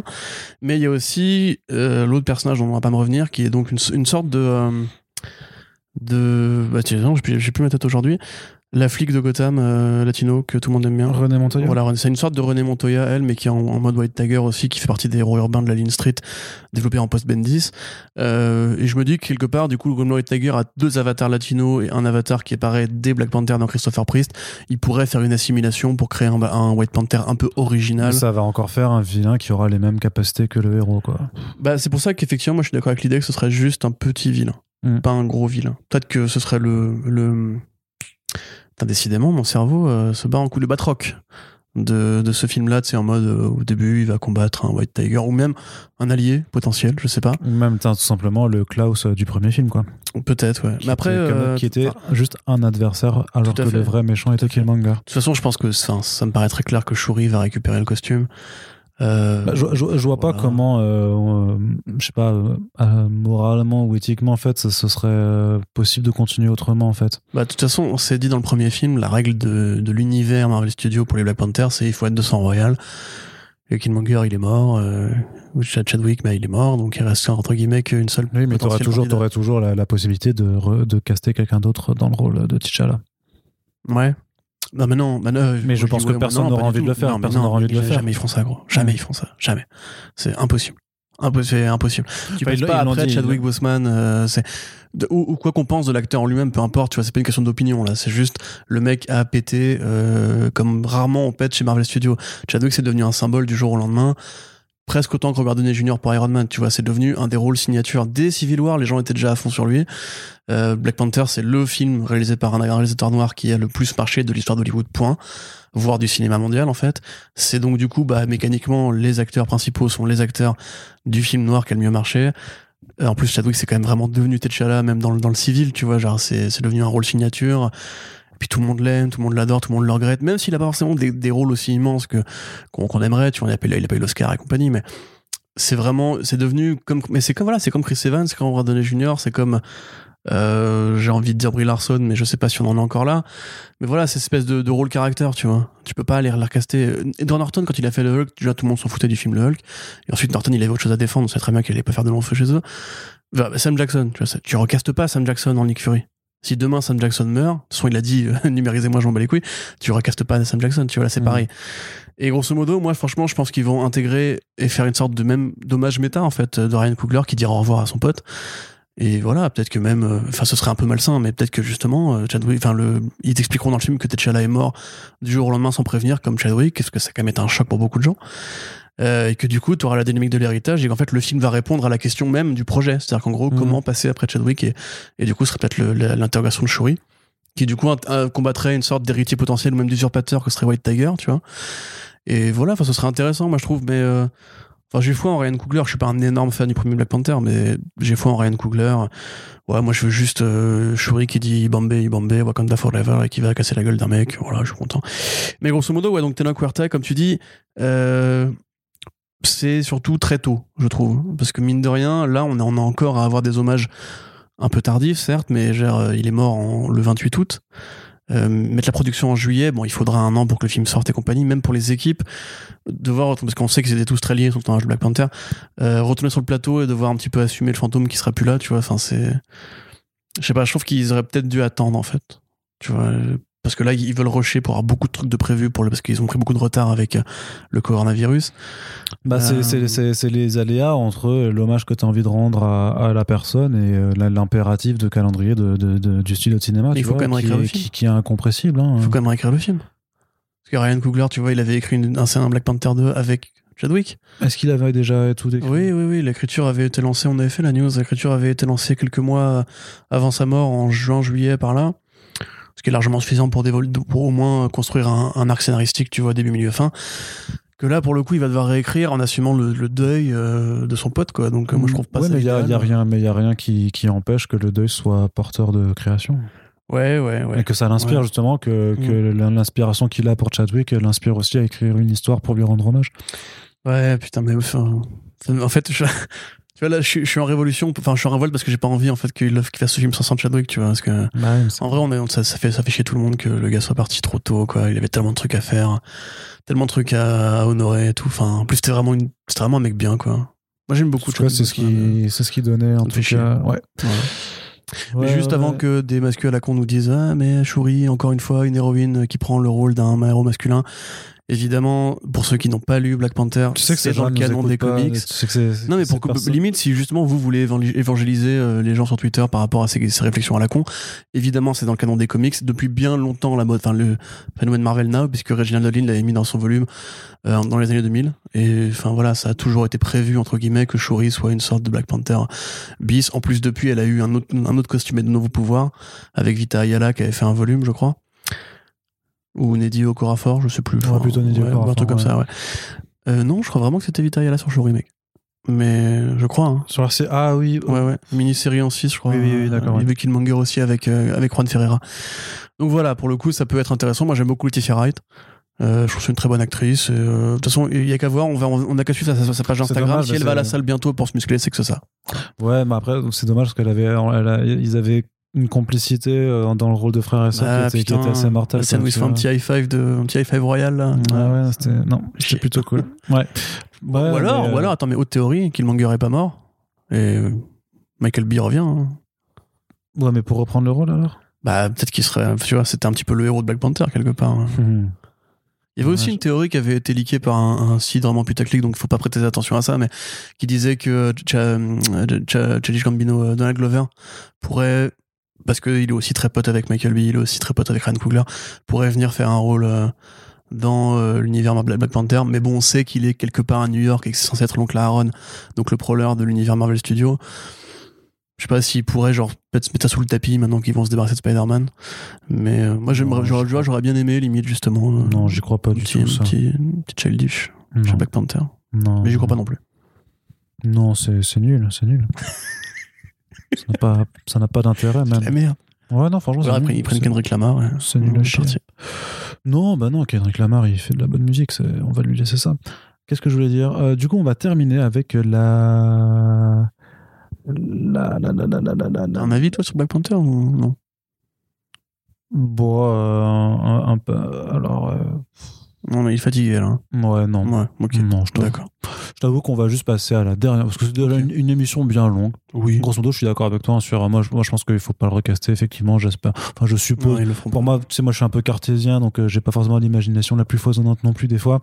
Donc là-dessus, je, je me dis juste que oui, Shuri va reprendre le rôle en fait, parce que je- j'arrive pas trop à, à imaginer autre chose, en fait, dans mon esprit, euh, dans ma logique. Donc euh, voilà. Mais par contre, du coup, ouais, le dernier sujet, c'est le remake de Toxic Avenger chez Legendary avec Peter Dinklage euh, qui est, dans le casting et qui, à mon avis, prêtera ses traits au, euh, au, bah, au personnage principal et aussi à la version Toxic Avenger. Ça n'a pas été tu penses qu'ils vont prendre un acteur, un acteur de petite taille pour faire le Toxic Avenger? Mais, euh, mais le truc, c'est qu'il a une tête. Très original, je dis pas que c'est une connerie, hein, mais. Moi, je trouve que le contraste entre. Parce que le Toxic Avenger, c'est quand même à la base un mec dans, dans, dans, le- donc, dans le film original donc des studios Trauma de Lloyd Kaufman. C'est le gars qui est euh, concierge dans une salle de sport et qui se fait brimer, euh, hmm. bolosser de, est handicapé tout- mental de aussi. tous les sens, voilà, qui est un peu handicapé mental. L'adapter dans un remake où il- le mec se fait brimer bah, parce que c'est une personne de petite taille. Euh, et avec la transformation après, du coup, après le- être tombé dans une cuve de, de produits chimiques, en être un peu monstrueux, machin, qui devient super-héros par la force des choses, mais euh, en, en, en enfonçant- Oui, dans les faits, c'est oui, enfin, c'est pas vraiment En- en- un super-héros. Non, c'est pas un héros, mais, mais, mais voilà, il déboîte des types en leur enfonçant des balais dans le cul, hein, grosso modo. Ouais. C'est plutôt euh, très régressif. dans les mais, euh, aussi, ouais, c'est ça. C'est assez marrant, c'est gore et c'est con. Euh, là, dans très sens- marrant le Toxic Avenger. Mais tu vois, mais de dire qu'après, il garderait la tête de Peter Dinklage en lui mettant un petit peu des prothèses pour Ouais, un peu ouais, plus bah, c'est ce qui- monstrueux, C'est ce qui est arrivé avec le euh, premier acteur. Le premier acteur, il, il faisait juste, euh, effectivement, jusqu'à ce qu'il tombe dans les produits chimiques. Et ensuite, c'est un acteur cascadeur. Et Melvin, enfin, ça, ça, ça- ça- ça s'appelle Melvin. Il avait juste une voix normale quand, quand, quand il ne grognait pas. Et pour le coup, ça peut être super rigolo d'avoir un mec hyper bulky qui parle avec l'accent euh, anglais hyper pincé et aristocratique de Peter Dinklage. Hmm. Tu vois, moi, genre, I'm gonna fuck your ass. Tu vois, ça peut être un, un peu rigolo, je pense. Ouais. J'aime bien Peter Dinklage. J'aime bien Toxic Avenger. Mais j'aime bien l'idée qu'il fasse un film là-dessus avec Legendary. Ça aurait été, chaud pour ce remake, même si on Ouais, risque quand même de ouais, perdre la- la- l'aspect ultra underground. Bah, c'est pas euh, grave, ça peut être marrant Avenger. aussi, tu vois. Enfin, moi, si, enfin, limite, ce que j'aimerais, c'est une série B méta, justement. euh, euh, je sais pas, j'imagine un truc un peu à la Grindhouse de, de Rodriguez, tu vois, genre euh, Machete ou Planète Terror, tu vois, un truc qui sache que ce qu'il fait est de la connerie, qui rend hommage à des films très très cons, très très gratos, mais qu'il fait volontairement avec bonne humeur et qui sait s'amuser un petit peu du côté parodique. Et puis franchement, va pas se mentir, les films Toxic Avenger, ils sont grave vieillis quand même. Au niveau de la mise en scène, bon, tous les traumas au niveau de la mise en scène. Oui, non, c'est pas, pas pour ça que tu les regardes non plus, quoi. Non, mais tu dis toujours que c'est un peu dommage qu'il y a quand même des, des vrais mecs qui sont passés par ces studios. Bah, James Gunn, J.J. Abrams, euh, plein de mecs qui ont vraiment fait des trucs, qui fait des vraies carrières ensuite, quoi, grosso modo. Et quand tu regardes le premier film, c'est toujours, ça s'est mal branlé, etc. Enfin, après, moi, je préférais, tu vois, limite un, un remake de Surf Nazis Must Die, qui est quand même, euh, pour moi, ou même euh, Tu vois, Poultrygeist, euh, bah, ouais. avec un vrai mec qui fait de l'horreur et un scénariste complètement, complètement fumé, tu vois, ça pourrait être super marrant. Mm. Mais euh, genre Lord des Miller sur un Poultrygeist, ça je serais, je serais chou bouillant. Ça tellement méta. Ce serait, ce serait vraiment pas mal, ouais, Mais effectivement. pour le coup, ouais, Toxic Avenger, il y a des comics d'ailleurs Toxic Avenger chez Marvel. Oui. Pas terrible, mais voilà, ça existe. Euh, il devait faire le 5 aussi chez Trauma, je crois. Ouais, mais. James Gunn devait le coécrire d'ailleurs. A priori, c'est tombé aux oubliettes.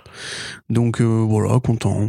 Content, moi Donc, j'aime un bien petit- ça. ouais, ouais, non, mais le projet, les, les noms sont quali derrière. Il y a, il y a Kaufman qui reste euh, à la production, donc euh, je pense que ce sera peut-être pas aussi gore et, et, euh, et beauf que, que les films originels, mais euh, ça. Mais le, le réal, c'était le mec qui avait fait des films de, un peu indé sur Netflix, non Euh, pas que sur Netflix, c'est le mec qui a fait notamment le truc avec, de, avec Oui, Jérémy oui. Saulnier là. Avec un nom à coucher dehors, euh, qui avait fait Sundance, je crois, d'ailleurs. Ouais, C'est pas Extremely Close. euh, Blue, quelque chose là, Blue, quelque chose là. Tu te rappelles Blue ou pas? Non, Blue, ça me dit rien pour le coup. Le Blue, machin. Bon, c'est pas. Ah, Blue Ruin Blue Ruin, voilà, Blue. Ruin, ouais, chef d'œuvre ça. Ouais, bah c'est le mec qui, est, qui est derrière ça qui est. Bah ouais, qui- du coup, est c'est pas, un là-bas. mec très rigolo par contre. Mais ça peut être rigolo. Bah, mais je pense qu'ils ils, ils veulent surfer sur la, la vague Deadpool hein, avec ça. Ils veulent, ils veulent faire leur propre Deadpool, hein, tout simplement. Parce que c'est gore, ce sera con. euh, Peut-être un peu plus vulgaire, du coup, tu vois, un peu plus encore plus trash. que, Ouais. euh, parce qu'il n'y aura pas de héros Marvel derrière, donc il n'y aura pas besoin Mm. de, de contrôle là-dessus. Et mais en Mais vrai, faudrait, c'est. il faudrait c'est- faire plus gras que Deadpool quand même, parce que Deadpool ça reste propre.